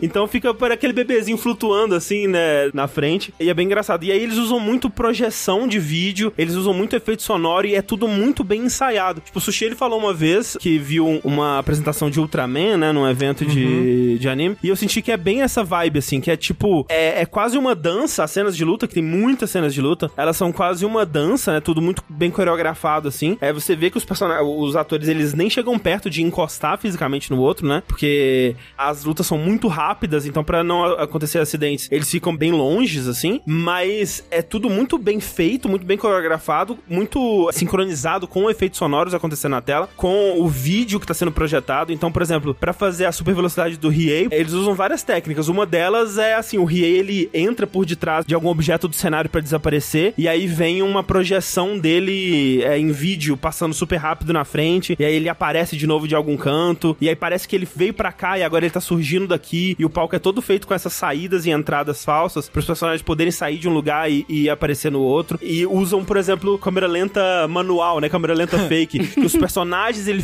ficam em câmera lenta assim e aí o Riei ele fica se, se movendo na, na velocidade né, normal e aí parece que ele tá super rápido. Eles contam a, a história ela vai do, do começo, né, da morte do Yusuke, ele como um fantasma, aquela coisa toda, ele é ressuscitado e até a, o arco dele enfrentando o Kurama e o Riei, conhecendo o Kurama e o Riei e tudo mais. E ainda tem a história de como o Riei e o Kurama se conheceram, que foi adaptado num OVA em 2018 também, mas que já existia no mangá. E então, por exemplo, quando eles vão fazer a adaptação da história do episódio 3, por exemplo, que é o episódio que o Cobra, ele tem que ajudar os amigos dele, ele não pode brigar, né? Ele tem que tirar uma nota boa na, na prova e ele vai estudar e, e a, as gangues estão atrás dele pra dar porrada nele. Eles fazem essa cena de uma forma que eu achei muito criativa, que é assim, o Cobra ele tá sentado no meio do palco, tentando, numa, numa carteira escolar, tentando estudar, e literalmente os membros de gangue vindo na voadeira em cima dele, assim, e dando porrada e pegando o livro dele e, e tentando impedir ele de, de estudar. Então, tipo, ele tem esses momentos adaptados, né, de, de uma forma mais abstrata que o teatro permite fazer. Quando na história que o, o Riei e o Kurama se conhecem, por exemplo, eles ficam amigos porque eles enfrentam juntos um monstro que é o é, Yatsude, eu acho que chama, que é um bicho com várias mãos, assim, e ele é muito gigantesco, né? Então, pô, como é que eles vão fazer esse bicho no palco, né? No teatro? E a solução é bem criativa também. Quando vai mostrar esse monstro, eles mostram só no telão, assim, né? Um vídeo, uma projeção de vídeo dele de costas,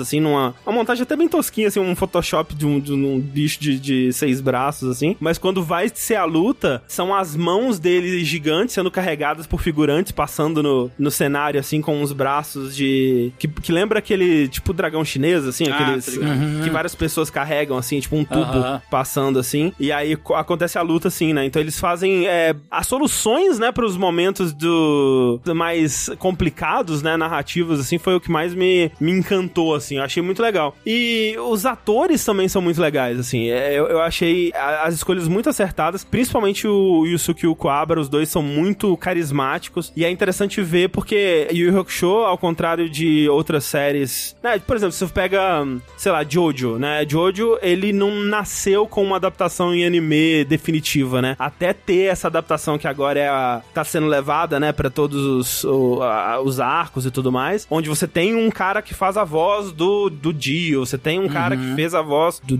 sei lá, do Jonathan, sei lá, sabe? Tipo, é, é tá, tá, meio estabelecido, né? Esses são os caras que fazem essas vozes. Você teve outros vários dubladores do Dio ao longo dos anos pro jogo, pros OVAs e outras coisas assim. E no York Show não, né? Tipo, eles, ele nasceu com, já quase com essa adaptação, né? Tipo, 92 e aí 93 já tinha a adaptação, com esse quarteto de, de dubladores fazendo as vozes dos quatro personagens, que são muito icônicos, né? E tipo, é, você nunca vai fazer um, sei lá, um jogo de rock show ou, sei lá, um OVA, uma, um, se tiver um, um, remake do anime. Enquanto esses caras estiverem vivos, se, voz, se, as vozes deles não estiverem muito diferentes, são eles que vão fazer esses personagens, né? Tipo, nunca vai haver outros dubladores que vão substituir eles enquanto eles estiverem vivos. Tanto que, por exemplo, o, o cara que faz o Yusuke, né, que é o Nozomu Sasaki, ele... A voz dele hoje em dia é muito diferente, muito diferente. Mas no jogo de celular tá lá ele, fazendo a voz, gritando Leigan ainda. Tipo, ele ainda tá trabalhando com o Yusuke. Caraca, o cara privatizou a voz do. total, assim, total.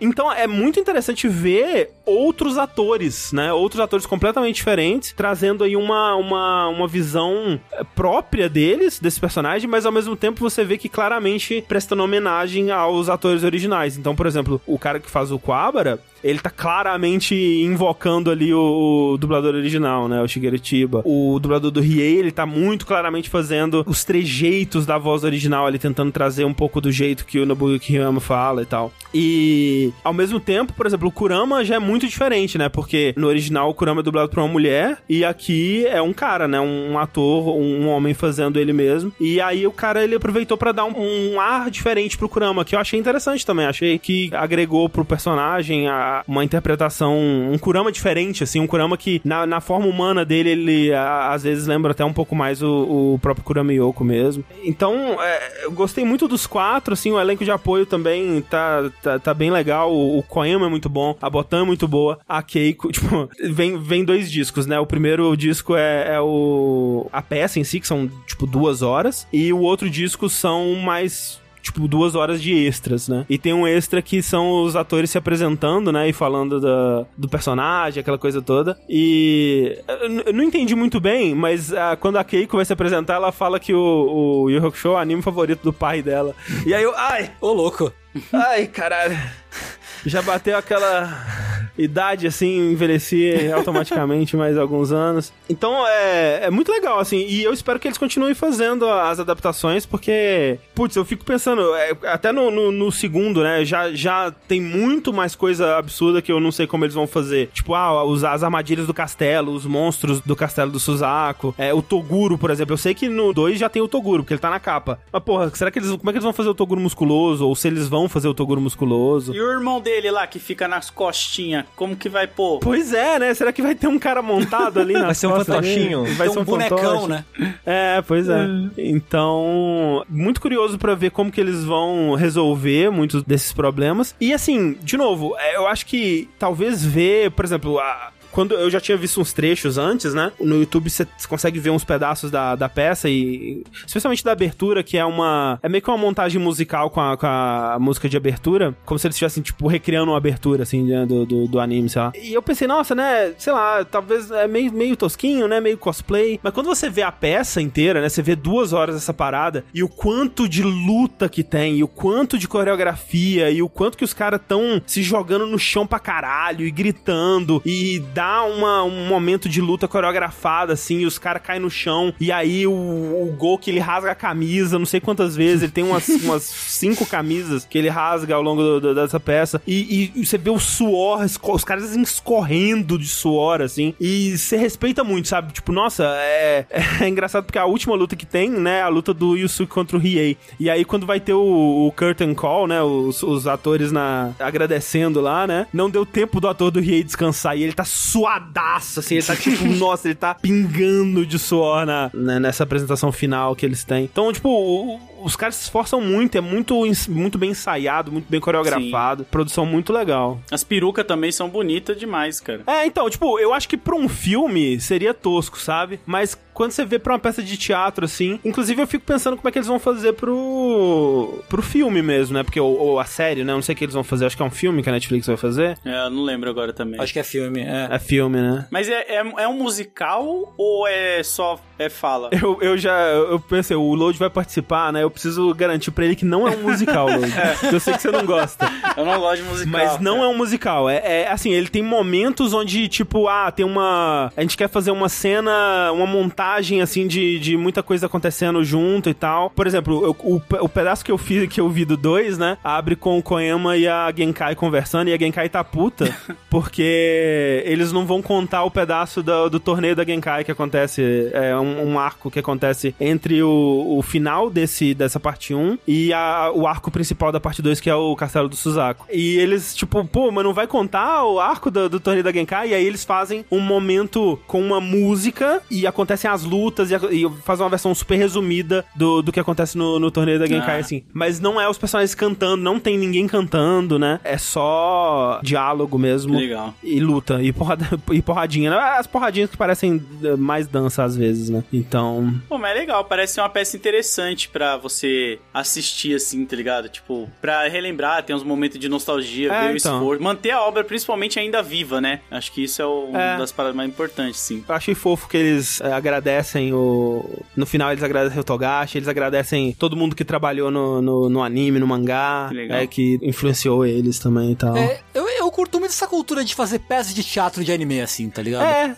Pois é, eu sabia que existia, né? Uhum. E depois eu fui vendo que, tipo, esses atores que fazem, que fizeram essa peça, tipo, é a galera que faz aí a peça de teatro do Bleach, que faz a peça de teatro do... Nossa, a, dubli... a Thalissa ama do Bleach, ela não para de falar pra mim que a gente vai ver um dia ainda a peça do Bleach. Eu assisti, é da hora, é da hora, é da hora, é, é da hora, é da hora, eu boto fé. Então, tipo, é porque eles pegam muito, quando eles vão fazer o, os filmes fica esquisito, né? Mas uhum. quando eles fazem peça, eles, eles tiram muito da tradição de teatro japonês mesmo, né? Uhum. Então, eles, é, por exemplo, eu não assisti a peça de Naruto, mas os, o figurino, da, figurino das peças de Naruto é muito bonito, cara. Uhum. Eles pegam as roupas e dão uma exagerada, enche de textura, sei. de detalhe, não sei o que, bem pra, pra ser teatro tradicional japonês, assim. É, então, porra, é, eu, eu acho muito mais da hora do que, do que fazer filme, assim. É fazer uma peça de teatro para eles pegarem esse lado cultural mais forte, assim, sabe? Sim, é, e, e tem esse. Eu, eu acho que o, o, essa abstração, né? Porque eu acho que o problema de, do, do filme de anime é que tem muito da linguagem de, de anime e de mangá que é difícil traduzir, né? Pra, pra uhum. live action. E no, no teatro você tem essa abstração do cenário e da ação, e aí você consegue aceitar muito mais certas coisas, né? Que num filme seria mais difícil de aceitar, né? Sim. Uhum. E falando disso que eu tava falando deles agradecerem o Togashi, né? Tem um. A cena, né? Que o Yusuke ele tá fazendo palhaçada pra criança, né? A criança que ele salva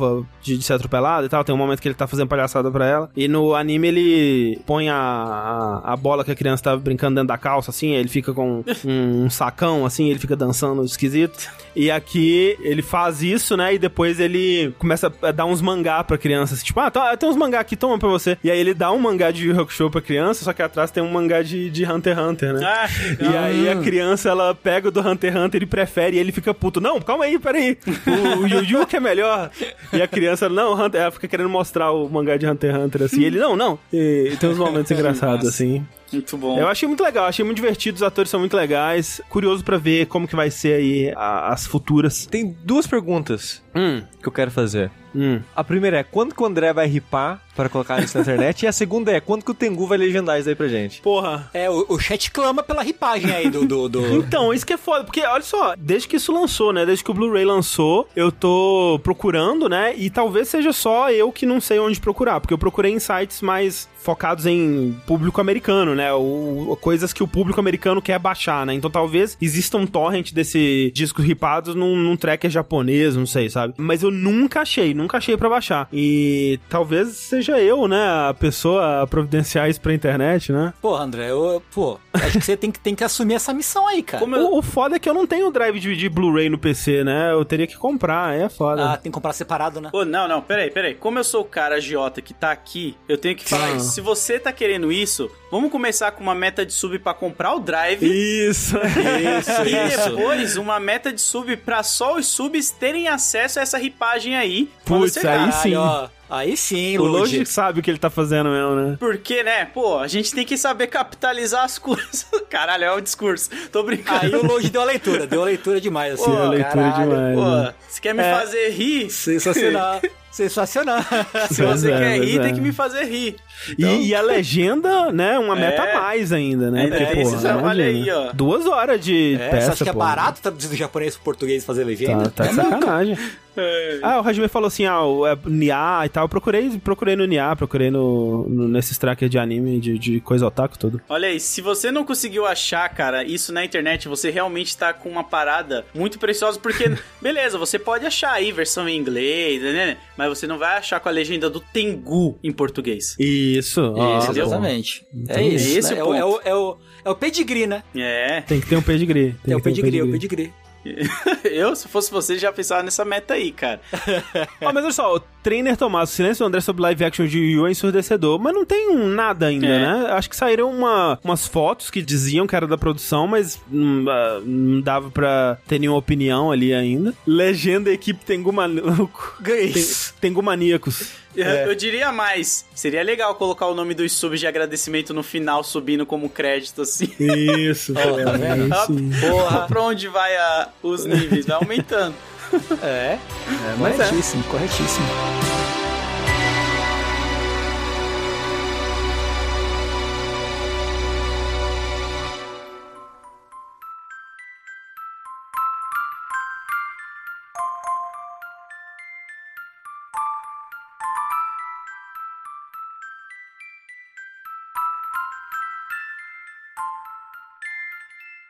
Porra, vamos falar mais de videogame? Vamos, vamos Bora. deixar esse negócio de lado assim falar de videogame um pouquinho mais? Elden Ring?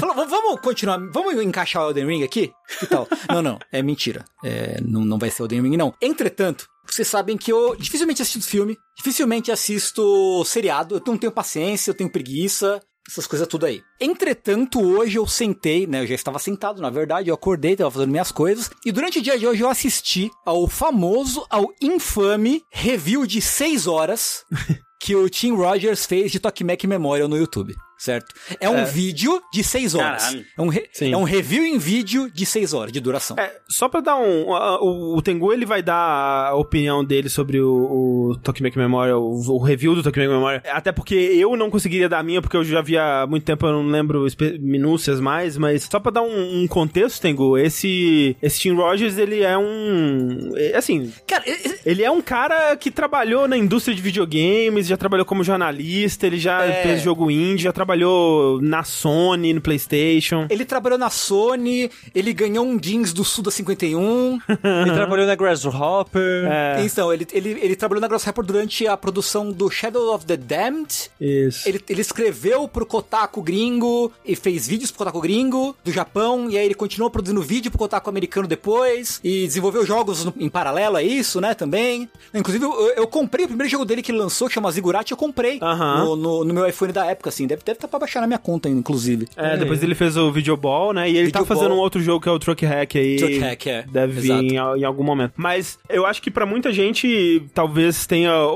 é, Eu ouvi falar sobre ele pela primeira vez quando ele tava fazendo uma série de Final Fantasy VII, onde ele ia jogando o Final Fantasy VII original, comparando a tradução americana com a versão original japonesa. É muito legal, ele joga o jogo inteiro e vai. É, Uhum. O primeiro analisando. disco. É o primeiro. Não, ele, ele tem um, um último vídeo imenso sobre o resto do jogo. Tem, porque eu sei que ele, ele era uma parada tão trabalhosa que ele meio que desistiu, Pô, assim, será que eu tô né? inventando isso? É, né? eu acho que ele faz só o primeiro disco. Bom, enfim, talvez seja só o primeiro disco, mas já é muita coisa, né? Mas eu acho que pra muita gente, o vídeo que, que bombou ele, né? Que, que trouxe ele pro mainstream, ou não mainstream, né? Mas trouxe ele pra mais visi- visibilidade, foi um vídeo de acho que uma hora que ele fez sobre o Dragon Quest XI, né? Que é maravilhoso. Que é muito bom mesmo. E desde lá ele meio que. Acho que as pessoas gostam desse tipo de vídeo, né? E aí ele saiu da Kotaku, ele construiu um público bem fiel na Kotaku, ele saiu da Kotaku e lançou o canal dele próprio, onde ele tá produzindo esses vídeos que levam meses de produção. Uhum. E são vídeos imensos É. é, e que estão só aumentando, né? Ele disse que a- a- ele terminou a primeira temporada agora.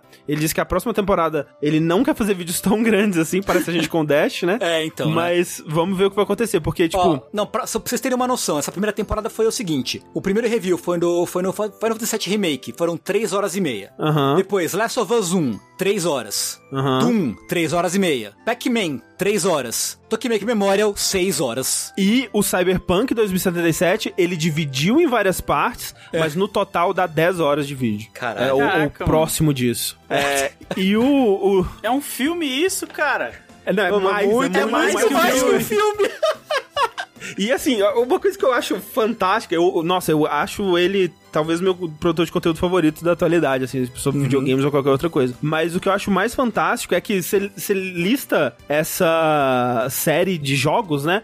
Final Fantasy VII Remake, The Last of Us, Doom, ó, tem que ser nessa ordem. Uhum. Doom, Pac-Man, Tokimeki Memorial e Cyberpunk 2077. E há um motivo pra serem esses jogos nessa, ordem. Aham. E, e eles têm, têm uma, uma linha narrativa.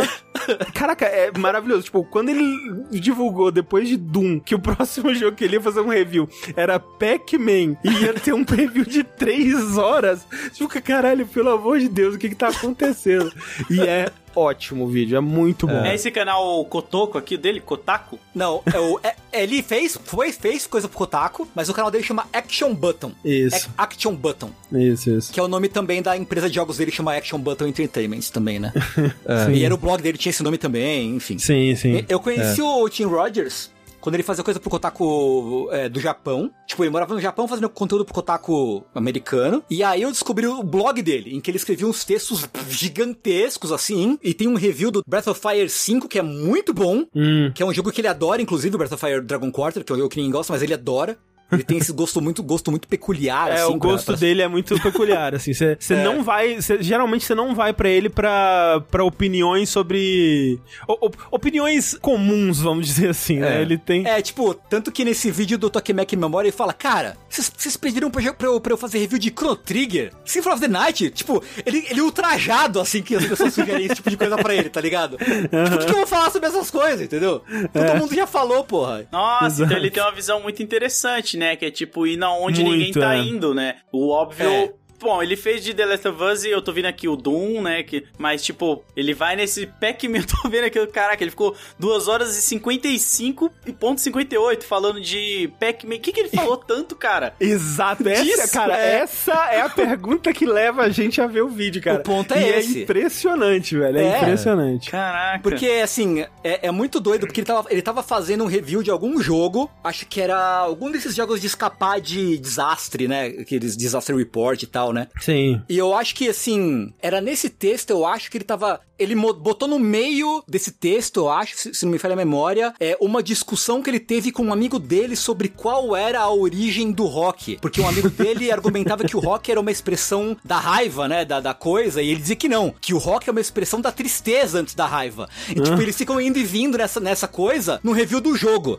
né? Então, assim, em seis horas de Tokyo Memorial, acaba virando uma, uma meditação sobre é isso. se é possível você amar uma coisa que não existe, essa coisa te amar de volta. E se é. você ama mesmo, ou se você quer ser uma pessoa que quer amar uma coisa, e, e ele reflete sobre a, a, coisas que ele fez e a vida dele no colégio, sobre como o Tokimeki Memorial é um. é, é praticamente Castlevania, no, no fim das contas. É assim, ele vai para todos os lugares que você não acha que ele vai e nenhum para que você acha que ele vai, assim, basicamente, ah, assim, né? Caraca. O Contrabando falou, ele foi um dos primeiros a falar da experiência dele, saiu daquela coisa de nota, etc. Não, acho que foi um dos primeiros também, né? Não é, não é pra tanto, tipo, falar de, de fazer análise de, de jogos, né, sobre a experiência cultural ou a experiência própria é algo bem antigo já. Mas uhum. o, o, que a Clarice disse que eu acho que é o, o especial dele é, é, é, isso que o Tengu tava falando também, que é o fluxo de pensamento dele é uhum. muito, muito único, né? Como que ele conecta as ideias, uhum. né? E uhum. como que ele monta a, a teoria dele, assim, né? Sim. É. Sim, é. E, e, é uma teoria que você. que ao mesmo tempo, no decorrer do vídeo, ela continua a mesma, mas parece que não, e ela vai e volta e você fica se perguntando o que, que Cara, o que, que você quer dizer com isso de verdade? Mas ele põe um ponto onde você. Tipo, ele vai falando essas ideias dele, mas no final você fala: Ah, faz sentido essas ligações todas que ele fez até é, a gente chegar aqui. Faz, mas ele nunca fala. O ponto é esse definido com uma palavra ah, ou um parágrafo. O ponto é outra viagem sobre outra coisa. Que hum. você tem que embarcar com ele e entrar no, no, no, no, no pensamento dele, na forma com que ele pensa, para você absorver o sentimento, né? O, o review é para sentir. Pratic, praticamente. É, mais, é, menos entender, mais do que sentir, cara. É, é bem isso. É, é, muito louco, né? E, né, de novo, Tokimeki Memorial é um, né, um... Esse review tem 6 horas, e o que, que é esse jogo? Ele é basicamente o pai ou o avô desses simuladores de romance, né? É, de você conversar de vida escolar e conversar com as meninas e você namorar e descobrir o que, que elas gostam, dar respostas certas para elas, levar para passear no lugar certo, dar o presente certo e gerenciar o seu calendário, né? Quem jogou Persona 345 sabe muito bem o que é isso, né? Gerenciar o calendário, uhum, uhum. né? Controla o calendário sem utilizar as mãos, né? Quem, né? Quem, quem ouviu aí, Claudinho Bochecha. E, então, é meio que onde meio que nasceu esse formato, né? Esse formato específico, né? Tipo, de, é. de, de, você ter uma pontuação meio que secreta com cada menina uhum. e os gostos de cada uma, né? E ter é, esse calendário, né? Tipo, tinha já jogos de, de simulador de namoro, vamos dizer assim, antes, né? Uhum, uhum. Mas o Tokimeki Memória ele virou realmente o, o pilar, né? É, e aí milhares, quer dizer, milhares eu não sei, mas centenas de jogos sim. seguindo essa fórmula aí em volta. É. Vocês já se perguntaram como que ele constrói esse vídeo? Tipo, ele, sabe, tipo, o meio de... Porque, mano, ele não é possível que ele fica gravando durante seis horas na frente e depois ele manda pra alguém editar o chroma aqui ali. Não, é, é ele que edita. Ele tem ajuda, ele tem ajuda, é. mas assim, ele, ele trabalha na é. edição também. E não é seis horas, porque, tipo, é roteirizado. É, sim, sim, sim. É tudo roteirizadinho, assim, e assim, o, o, o Tim Rogers, ele tem. É, eu, não, eu, não, sei o nome, né? Mas é tipo memória fotográfica né? Mas é aquela coisa de, tipo, ele não esquece, ele, le- ele se lembra com muita clareza da vida dele inteira, né? E Caralho. como ele já falou muitas vezes, é, isso acaba sendo quase com uma maldição pra ele. Então, é, ele consegue, quando ele joga um jogo, ele consegue se lembrar da experiência inteira, né? E ele tem, ele tem um, um rigor científico pra, pros reviews dele que é invejável também, porque, tipo, ele vai falar sobre o Tokimeki Memorial, a versão de, de sei lá, de, de PC Engine, sei lá, de PlayStation, e ele joga todas as outras versões. Ele passa é, centenas e centenas de horas jogando, né? Quando ele foi fazer o, a- o review de Doom, ele zerou Doom, sei lá, umas 30 vezes Caraca. nas diversas plataformas que É. o jogo saiu. Não, do Cyberpunk, ele jogou todos os jogos Cyberpunk que ele achou que deveria jogar. Tipo, ele jogou uns 30, 40 jogos não relacionados só pra ele falar, eu joguei todos os jogos Cyberpunk pra ter uma base de comparar esse jogo chamado Cyberpunk com a mídia Cyberpunk. E jogo de mundo aberto, então ele jogou todos os GTAs e É. Driver e... e- E, e é por isso que ele fica, tipo, oito meses fazendo um vídeo. Ah, ele solta vídeo tipo de um em um ano? Não, é tipo, Assim- o, o ritmo foi ficando mais lento ao longo do tempo, porque ele também tem problema de saúde. Isso. Uma versão nova do Togashi para jogos. Entre o Tokimeki Memorial e o Cyberpunk foi quase um Foi ano. quase um ano. Porque ele pegou Covid, sei lá, duas vezes. Ele É, ele teve, fudido, tipo. Ele teve uma inflamação na película do coração que causou um monte de outro problema. Ele ficou, tipo, mês, um, lá, um mês internado. Foi, nossa, teve um monte de coisa na vida do cara, coitado. É, pois é. E, inclusive, ele fala no review do Tokimeki Memorial que é um jogo cyberpunk pra caralho, assim. É, Inclusive. Ele fala que é cyberpunk pra caralho Tokimeki Memorial, né? Porque ele é, e ele liga com meio que a tese central, que ele vai falar muito sobre a Shiori Fujisaki, que é a meio que a menina do menina de capa, né? Aham. A menina de cabelo vermelho e tal, que é meio que a principal. Porque quando começa o jogo, você é um adolescente que tem um crush de infância nessa menina que é sua amiga de infância, né? E aí, meio que o, o- o final verdadeiro, canônico, é você conseguir namorar com ela.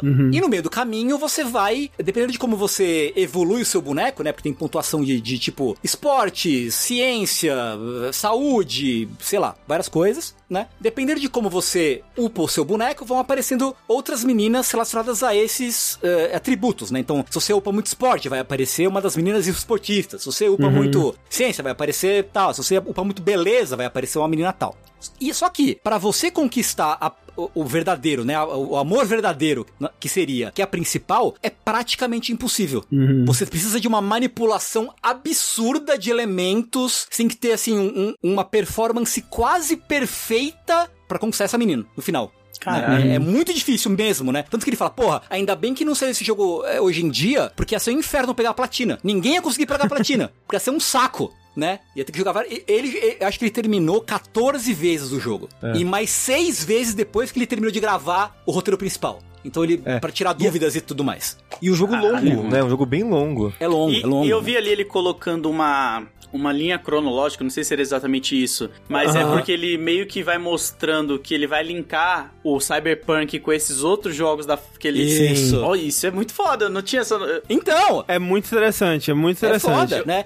E aí. Eu falo, fala, André. Não, é, não, é a teoria é maior, né, que ele faz ao longo dessa temporada 1, né, onde ele liga esses jogos é muito interessante. Nossa, isso Sim, daria sim. facilmente uma série, pá, cara, tipo, de Netflix da vida, tá ligado? Por episódios. Sim. Não com seis horas, mas, tipo, entendeu? Na questão de, tipo, você. O cara falar, ó, o último episódio vai ser sobre. O primeiro é sobre Cyberpunk, sei lá. E aí agora a gente vai entendendo esses outros jogos. Sim, lá. sim, Sim. sim, Pô, muito É, não, total, total. Mas sobre a duração dos vídeos dele, eu acho importante dizer que eles são gigantes, mas ele pensa na experiência de quem tá Sim. assistindo, porque ele sabe que ninguém vai ver, ou pelo menos poucas pessoas irão ver inteiro de uma vez, né? Aham. Então ele separa o vídeo meio que em capítulos. é. Ah. Em cada capítulo ele meio que começa e encerra uma lógica que às vezes continua na próxima, mas você consegue parar. É assim, tipo, o de Cyberpunk, eu não sei se eu dou o spoiler do Cyberpunk, do, do, do- não do jogo Cyberpunk, mas do vídeo de Cyberpunk, mas ele, inclusive, ele faz todas essas partes, né? E ele te fala no começo que, olha, eu não sou maluco, eu não sou maluco de falar pra vocês verem 10 horas de review sobre Cyberpunk. Então eu dividi nessas partes pra você fazer o seguinte, você assiste a primeira, e aí você escolhe outras duas e assiste a última. Tipo, não assiste todas. Caraca. É, no, no Tokimeki ele fala assim, ah, ó, os capítulos 3 e 4 são dois playthroughs inteiros de Tokimeki Memorial. Que ele vai meio que narrar, né? Como é, que foi. é. Você não precisa assistir, se você não quiser. então assiste a parte 1, 2 e pula pra 5, se Mano, você quiser. teoricamente ele conseguiu juntar gameplay com review detonado e ainda te dar uma experiência de tipo, ó, você podia ser meu amigo na época que eu joguei isso pela primeira vez, vem aqui que eu vou te trazer a emoção de quando a gente jogou isso junto. Exatamente, Ele juntou exatamente. tudo isso, cara. Isso, isso. Sim. Só que assim, eu queria Ah. dizer também, eu vou Ah. dizer, foda-se. Fala, fala, fala, fala. No- o, o spoiler do Cyberpunk é que era pra você ver tudo sim. Se você assiste, tem uma parte que no Fred fala: Então, gente, vocês chegaram no final secreto aqui e na verdade era só pra, né? Era só pros verdadeiros, as- os verdadeiros exploradores descobrirem que não. Tem que ver todas as partes sim, porra. Que porra é essa? É, genial. No Tokimeki até, um desses play, é um playthrough que ele fez sem usar guia nenhum e outro playthrough que é, a- que é a run perfeita pra conquistar a última menina. né? E ele vai comentando, é tipo, mais de uma hora cada uma dessas partes, assim, só uma disso Caraca. É, é é mais de uma hora, é, é absurdo, é bem absurdo. Não, eu fico pensando que ele vai contra até a própria plataforma do YouTube, né? Teoricamente. Porque Ah, sim, é. ah, Sim. é, sim. tem um lance de retenção de público, tem muita coisa ali de algoritmo que eu nunca tinha ouvido falar desse cara. Também que eu não sou tanto da bolha de games. Mas isso é bizarro, tá ligado? Tipo. É, É, não, não, é muito é. diferente, é. E, e ele meio que sabe que ele é fora da curva, mas a parada é. Quem gosta dos vídeos dele gosta o suficiente pra financiar ele, porque ele É não isso. vive pelo YouTube, né? Ele vive pelo Patreon, do pessoal que paga. E é por vídeo, se eu não me engano, né? Ou é por Ah, mês, eu não. Eu não sei. Eu não lembro sei. como é que é a estrutura. Mas de não qualquer sei, não. forma, a- essa comunidade que meio que mantém ele produzindo os vídeos ele- e ele meio que sabe disso, e ao mesmo tempo ele sabe que a- o tipo de vídeo que ele faz. Ele é meio que o único, ele atrai muita gente também, né? Tipo, é, de... tipo, é, é, é- é louco porque, por conta de todas essas coisas que a gente falou, assim, ele conseguiu encontrar muito, é, muito demarcado, assim, a- aquele negócio que a gente, enquanto criador, tá sempre tentando correr atrás, que é tipo, o que que eu consigo fazer que ninguém mais consegue, né? Tipo, o que que, o que que eu, o que que eu vou fazer que é diferente das outras pessoas que estão falando sobre jogos? E por conta da história dele enquanto desenvolvedor que morou no Japão e a, a proximidade dele com a cultura japonesa e ter crescido no Japão e tudo mais, mais essa coisa toda dele, da memória idética dele, é, E ele colocar tanto da vida da- dele. é, tipo, ele tem, um, ele tem um jeito de falar sobre o- os jogos, né? É que tipo deixa Doom muito quando ele único.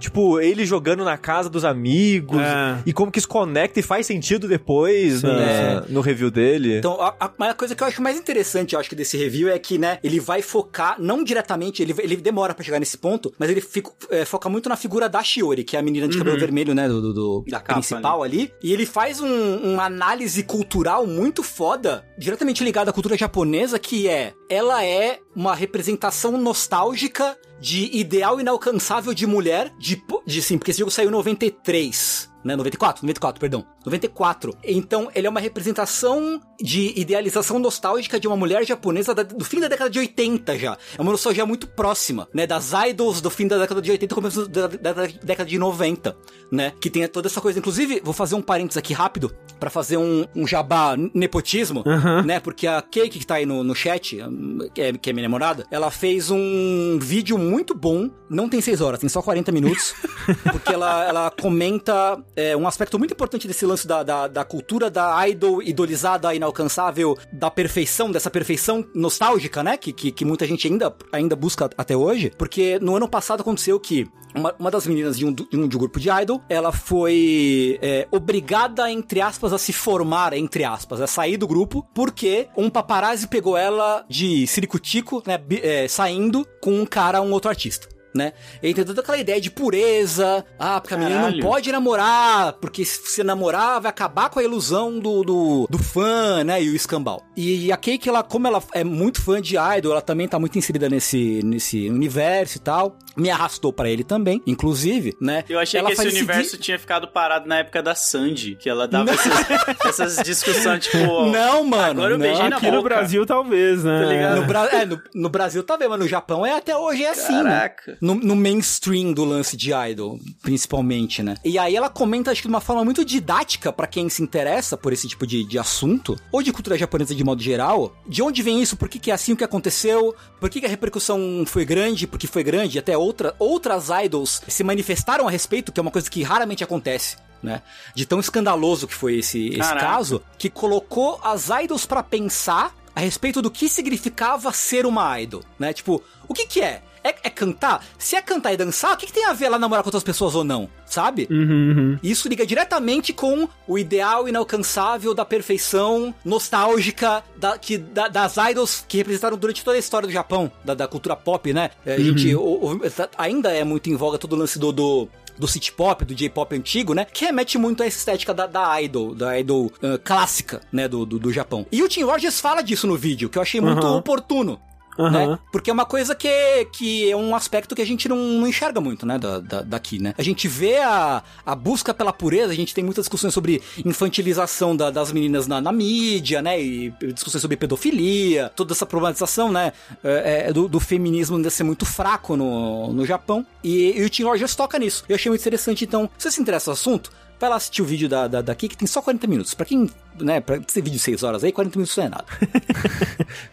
E eu acho essa tese principal, e isso leva o Tim Rogers a analisar o, o Tokimeki Memorial como um jogo que te obriga a escrever o jogo, a você programar uma, uma pessoa virtual a te amar e o que que é a personalidade dela de verdade, o que não é, que entra e, e- isso isso costura com a questão cyberpunk também, né? Então assim, cara, é um vídeo de 6 horas extremamente interessante sobre vários aspectos. Vários aspectos. E ele não deixa o vídeo ficar chato em momento Ah, nenhum. Ele fala do jeito interessante, ele corta o vídeo do jeito interessante, é, ele te mantém muito preso e, e sempre muito interessado no que ele tá falando. É, Sabe? Pra, ele- pra mim, pelo menos. É, não, pra mim a a edição, a cadência que ele fala, a maneira que ele conecta as coisas é meio que hipnotizante, É, sabe? hipnotizante, É, é. uma É, parada é. que você cai na linha de raciocínio dele e ele te leva, sabe? Sim. Não, e vocês falando, a primeira impressão que eu tive quando vocês começaram a falar desse cara, eu achei que era um youtuber gringo normal, que ele, por jogar um jogo muito que ninguém nunca jogou, ele fazia review por isso, sabe? Que nem quando Aham. vocês falam, ah, a galera fica pedindo o Chrono Trigger pra ele, ele nunca vai fazer. Eu achava que era esse nível, tipo, mano, o cara não quer, mas ele vai falar se tem a ver com o ponto onde ele quer chegar, né? Quer linkar sem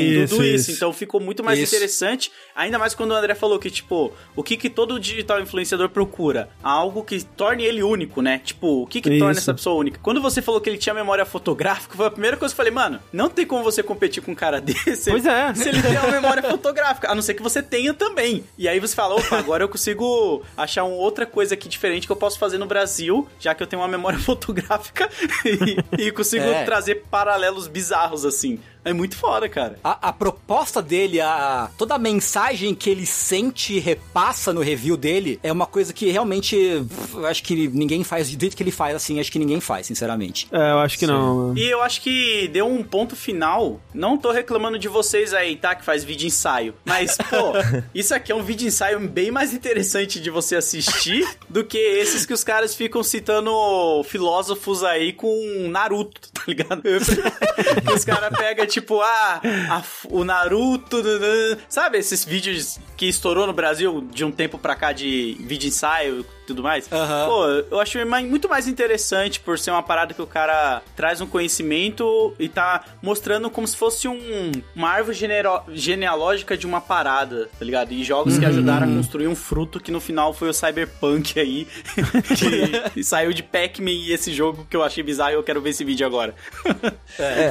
Tem legenda? Alguém sabe se a Pois comunidade é, já eu, legendou? eu tava Eu perguntando. tô com ele aberto aqui ainda, deixa eu ver se ele tem, porque eu assisti hoje de tarde. Caramba, ele não tem legenda, não tem. Mas Isso é- nenhum isso é dele, foda. ele não legenda? Eu não sei, se- eu não sei, na verdade. É, nem em inglês, porque aí Não, não- nem, nem caption tem. Pois é, porque é foda, porque é um, é um É. vídeo tão imenso, né? Mas uh, como ele é, como os vídeos são populares, eu imaginei que, putz, é, alguém Algo- da comunidade ou, ou, ou mesmo tivesse pago alguém, né, pra fazer, porque. Deixa eu ver. É, o do Tokimeki con- não tem. Deixa eu ver os outros aqui. Muito interessante. Cara, eu achei muito foda. O do Final Fantasy VII tem. Tem em inglês, pelo menos. Tem em caption. Já é alguma coisa, eu acho. Em português, infelizmente, não tem. Acho que nin- ninguém fez ainda. Se ele tivesse legenda em português, seria perfeito, porque ele fez esse vídeo pra quem não conhece Tokimeki Memória, porque é um jogo que não saiu em inglês oficialmente. Sim. Hum, Então, tipo, ele fez, ele fez meio que o vídeo pra apresentar o jogo pra você, fazer um review do jogo e meio que fazer você jogar com ele junto através da experiência dele e meio que pra você não...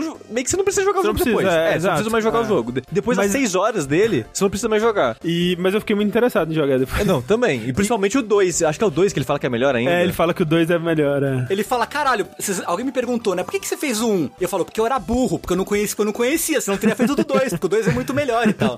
né?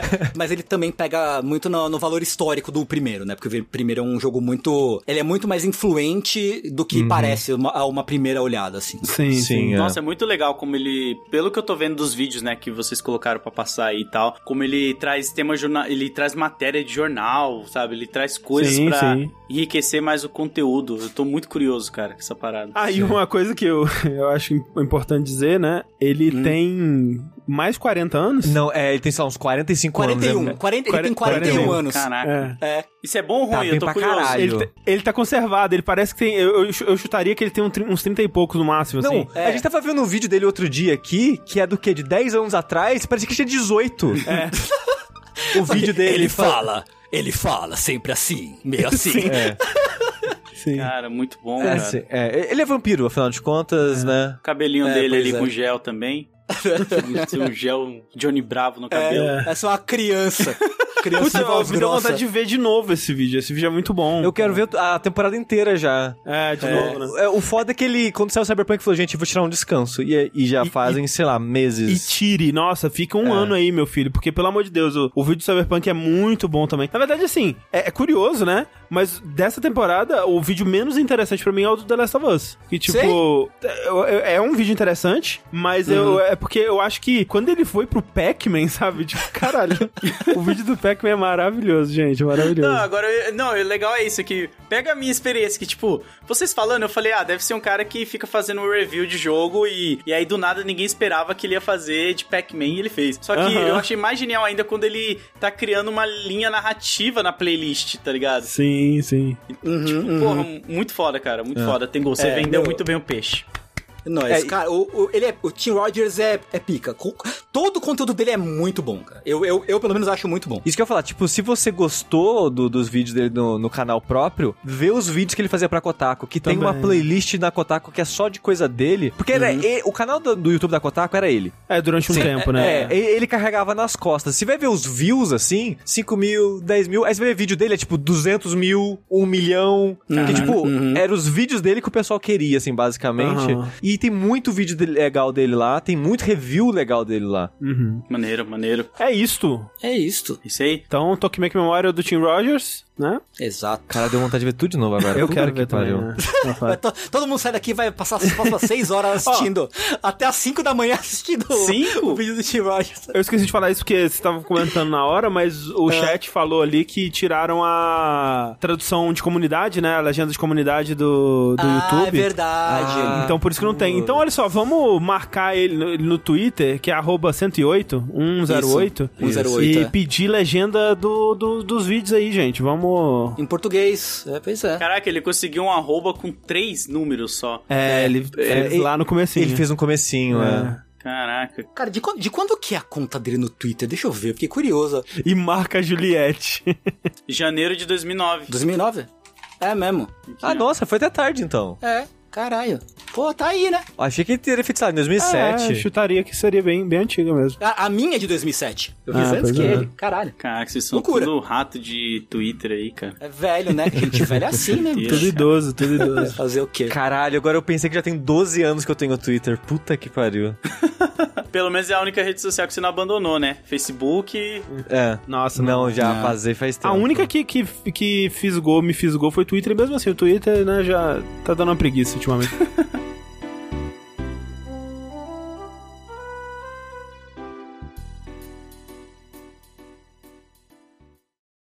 Work it, make it, do it. Makes us harder, better, faster, stronger.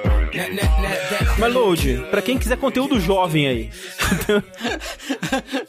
Eu não vou indicar um conteúdo. Eu posso indicar um conteúdo? É, não, é. O, eu seu queria que você fizesse o seu conteúdo. jabá agora. Ah, eu, já, eu achei que eu ia indicar um conteúdo aqui, cara, pra galera. Mas você pode também. é. Indica o seu, pô. Posso? Eu Vou indicar um, porque não é um conteúdo tão jovem assim também. Mas eu acho que a Netflix não fez o devido trabalho que deveria ter feito, que é divulgação, que é do documentário do Kanye West. E Ah. não sei se vocês vão gostar. Mas o Kanye West, por ele ser um cara que muitas pessoas acham que ele é louco, que eu não tiro essa razão também.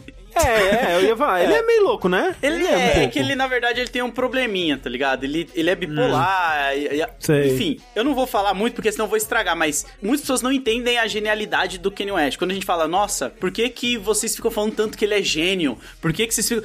Cara, existe o hip hop de 2007 e pra trás, tá ligado? Tem Sim, com certeza. tem muita diferença. Ele mudou muita coisa desde a moda, musicalmente, em várias coisas. Só que esse doc, ele foi gravado por um parceiro do Kanye que andava com ele antes dele ser o que ele é hoje. Então a gente vai ver quando ele começou como produtor musical, né? Ele fazia beats e tal. Você vai ver ele chegando na Rockefeller, que era a gravadora do Jay-Z lá, a empresa do Jay-Z, ele colocando as músicas dele que hoje é hit pra tocar, e a galera olhando pra ele falando, mano, tira isso daí, tá ligado? A galera, tipo, mano, Caralho. Sabe, ele chega na mina que tá escrevendo assim no departamento, todo feliz, mano, olha essa música que eu fiz. E a mina fica com a cara de tipo, cara, já deu, tá ligado? Tipo, sai daqui, mano. Porque a galera não valorizava ele como rapper, valorizava ele só como produtor. E aí você vai ver, tipo, mano, é- eu acho genial como o cara ele conseguiu ter registro de coisa antes dele ser famoso. Ah, E isso é uma coisa que eu sempre falo quando eu, quando eu falei do documentário do, do Michael Jordan aqui, daquele da Netflix O também, Last- né? Tipo, Last Dance, eu acho, né? Last Dance, isso é. Tipo, velho, como que essas pessoas têm filmado dessa porra toda, sabe? Tipo,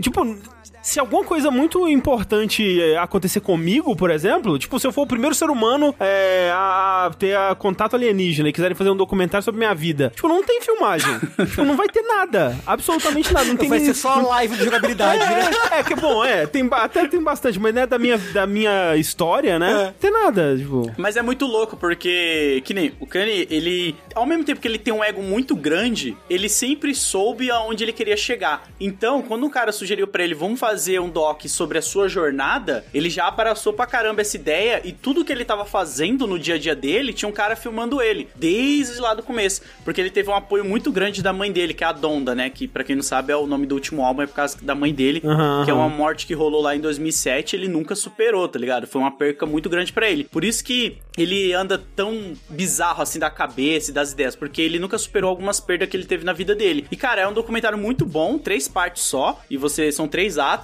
cada um tem uma hora e pouquinho, mas você vai ter um mergulho muito legal assim no universo que é a vida desse cara. Eles dividem em tipo o começo da carreira, o meio e esse lado caótico dele atualmente, saca? E cara, eu acho legal a galera assistir pra ter uma, uma visão de tipo como você pode ser genial, mas às vezes as pessoas você acaba perdendo o controle. A mãe dele fala uma frase pra ele que eu achei muito louca, que é tipo, Kenny, mantenha sempre os pés no chão e a cabeça nas nuvens, porque as pessoas, elas enxergam os gigantes, mas os gigantes não enxergam as pessoas. Ela fala um bagulho tipo assim, tá ligado? Porque às vezes você tá tão grande que você não tá vendo as pessoas que você tá pisando, não tá prestando atenção ao seu redor. É muito Aham. foda. Vale a pena esse documentário aí. Recomendo pra vocês aí também do É, tipo, eu, eu, assim, eu curto muito a música do Kanye e tal, mas e, e eu acho ele uma figura muito interessante. Tipo, ele é um cara muito esquisito. De você olhar e falar, mano, como é, como é que pode uma pessoa ser assim, cara? Sim. Como é que pode? Eu, eu vou muito ver esse documentário, assim, Não, me vale a pena, cara. bastante. Você, você chora, É. você fica tipo, filha da puta, tá ligado? Você fica, que cara genial. E aí você vê outros artistas também no começo da carreira olhando pra ele e falando, mano, você vai ser grande, só toma cuidado, tá ligado? Tipo, muita gente fala pra ele, você tem um- uma visão muito grande de mercado, de desejos, mas cuidado, cara, senão você vai pirar. E pirou, tá ligado? Pirou. Né? Plot twist. ninguém poderia prever. Como é que é o nome do documentário, Lodi? Acho que se você jogar Kanye West, você já acha Kanye West, né? Porque ele dá uma comida. Tem um jeito certo. Mano, eu acho muito louco, porque tem um jeito certo de falar o nome desse filho da puta aí. E eu sempre falei Kanye West. E aí É. ele fica corrigindo a galera durante o doc em alguns momentos, que é Kanye, porque. Kanye, é. E eu fico, pô, cara, eu não ia saber, né? Desculpa aí. Mas se você jogar, você já acha, mas tem um nome mó estranho lá. Isus. Ah, é, é Yin, Yin Yus. Isso, A Ka- Kanye Trilogy. isso, isso. Tá aí. Se, jogar- se você botar Kanye no, no, no Netflix, você, você encontra. Aparece fácil, facinho. E outra, não é um doc. Todo documentário é tendencioso, né? Enfim, mas esse aí, ele não foi feito exatamente pelo Kanye. Ele foi feito pelo cara que sugeriu isso, que era um filmmaker lá, e o Kanye abraçou a ideia e autorizou. Então, tipo, tanto é que quando ele vendeu pra Netflix, ele não deixou o Kanye a, a aprovar nem nada, tá ligado? Então ele, expli- ele tem um momento que ele fala umas verdades, quando o Kanye virou um babacão, sabe, com ele e outras coisas. Então é bem legal pra você ver tudo, assim, cara. Vocês vão gostar, vocês vão gostar. Legal, legal. E quem gostou do meu conteúdo é Load, Load Comics. Qualquer rede social aí, Twitter, Instagram, Twitch, tô sempre aí fazendo live também. E com essa galera maravilhosa que é o Jogabilidade. É isso aí. Muito obrigado, Load, pela sua presença aqui Eu que mais uma agradeço, vez pô. conosco. E esse Fora da Caixa vai ficando por aqui. Uhum. Encerrando aqui mais um programa. E eu nunca lembro como que encerra o Fora da Caixa. Então eu vou dizer tchau e boa noite. Alguém lembra o André como é que termina o Fora da Caixa? Encerra também- e, e, e com tchauzinho do Sushi. Tchau! E do Tengu. E do Load. Tchau, tchau, gente. Tchau. Tchau. Let's get right. Let's get. Uh, uh, let's get right. Let's get. Uh, let's get. Look at new scenes. I open my life. I'm subject to memes. I signed a few.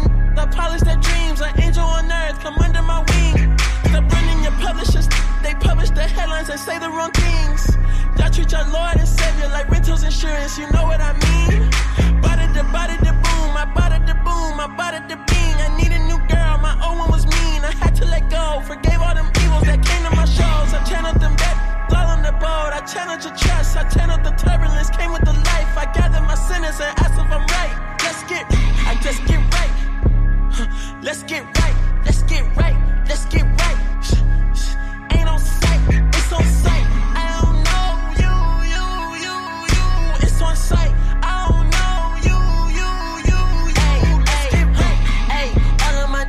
Channel 5, I don't channel 10 till it go time. Used to throw up my uncle's spaghetti. Been toe to toe since before I was ready. Back when my mama told me that I was challenged. A single black woman, you know that she petty. I turned a heavy heart to two million dollars. I put that in totals, reverse out of debt. I got it. I gotta put on a Rachel one time. I swear to God, it went major one time. I know some white people serving no time. I gotta a deal for me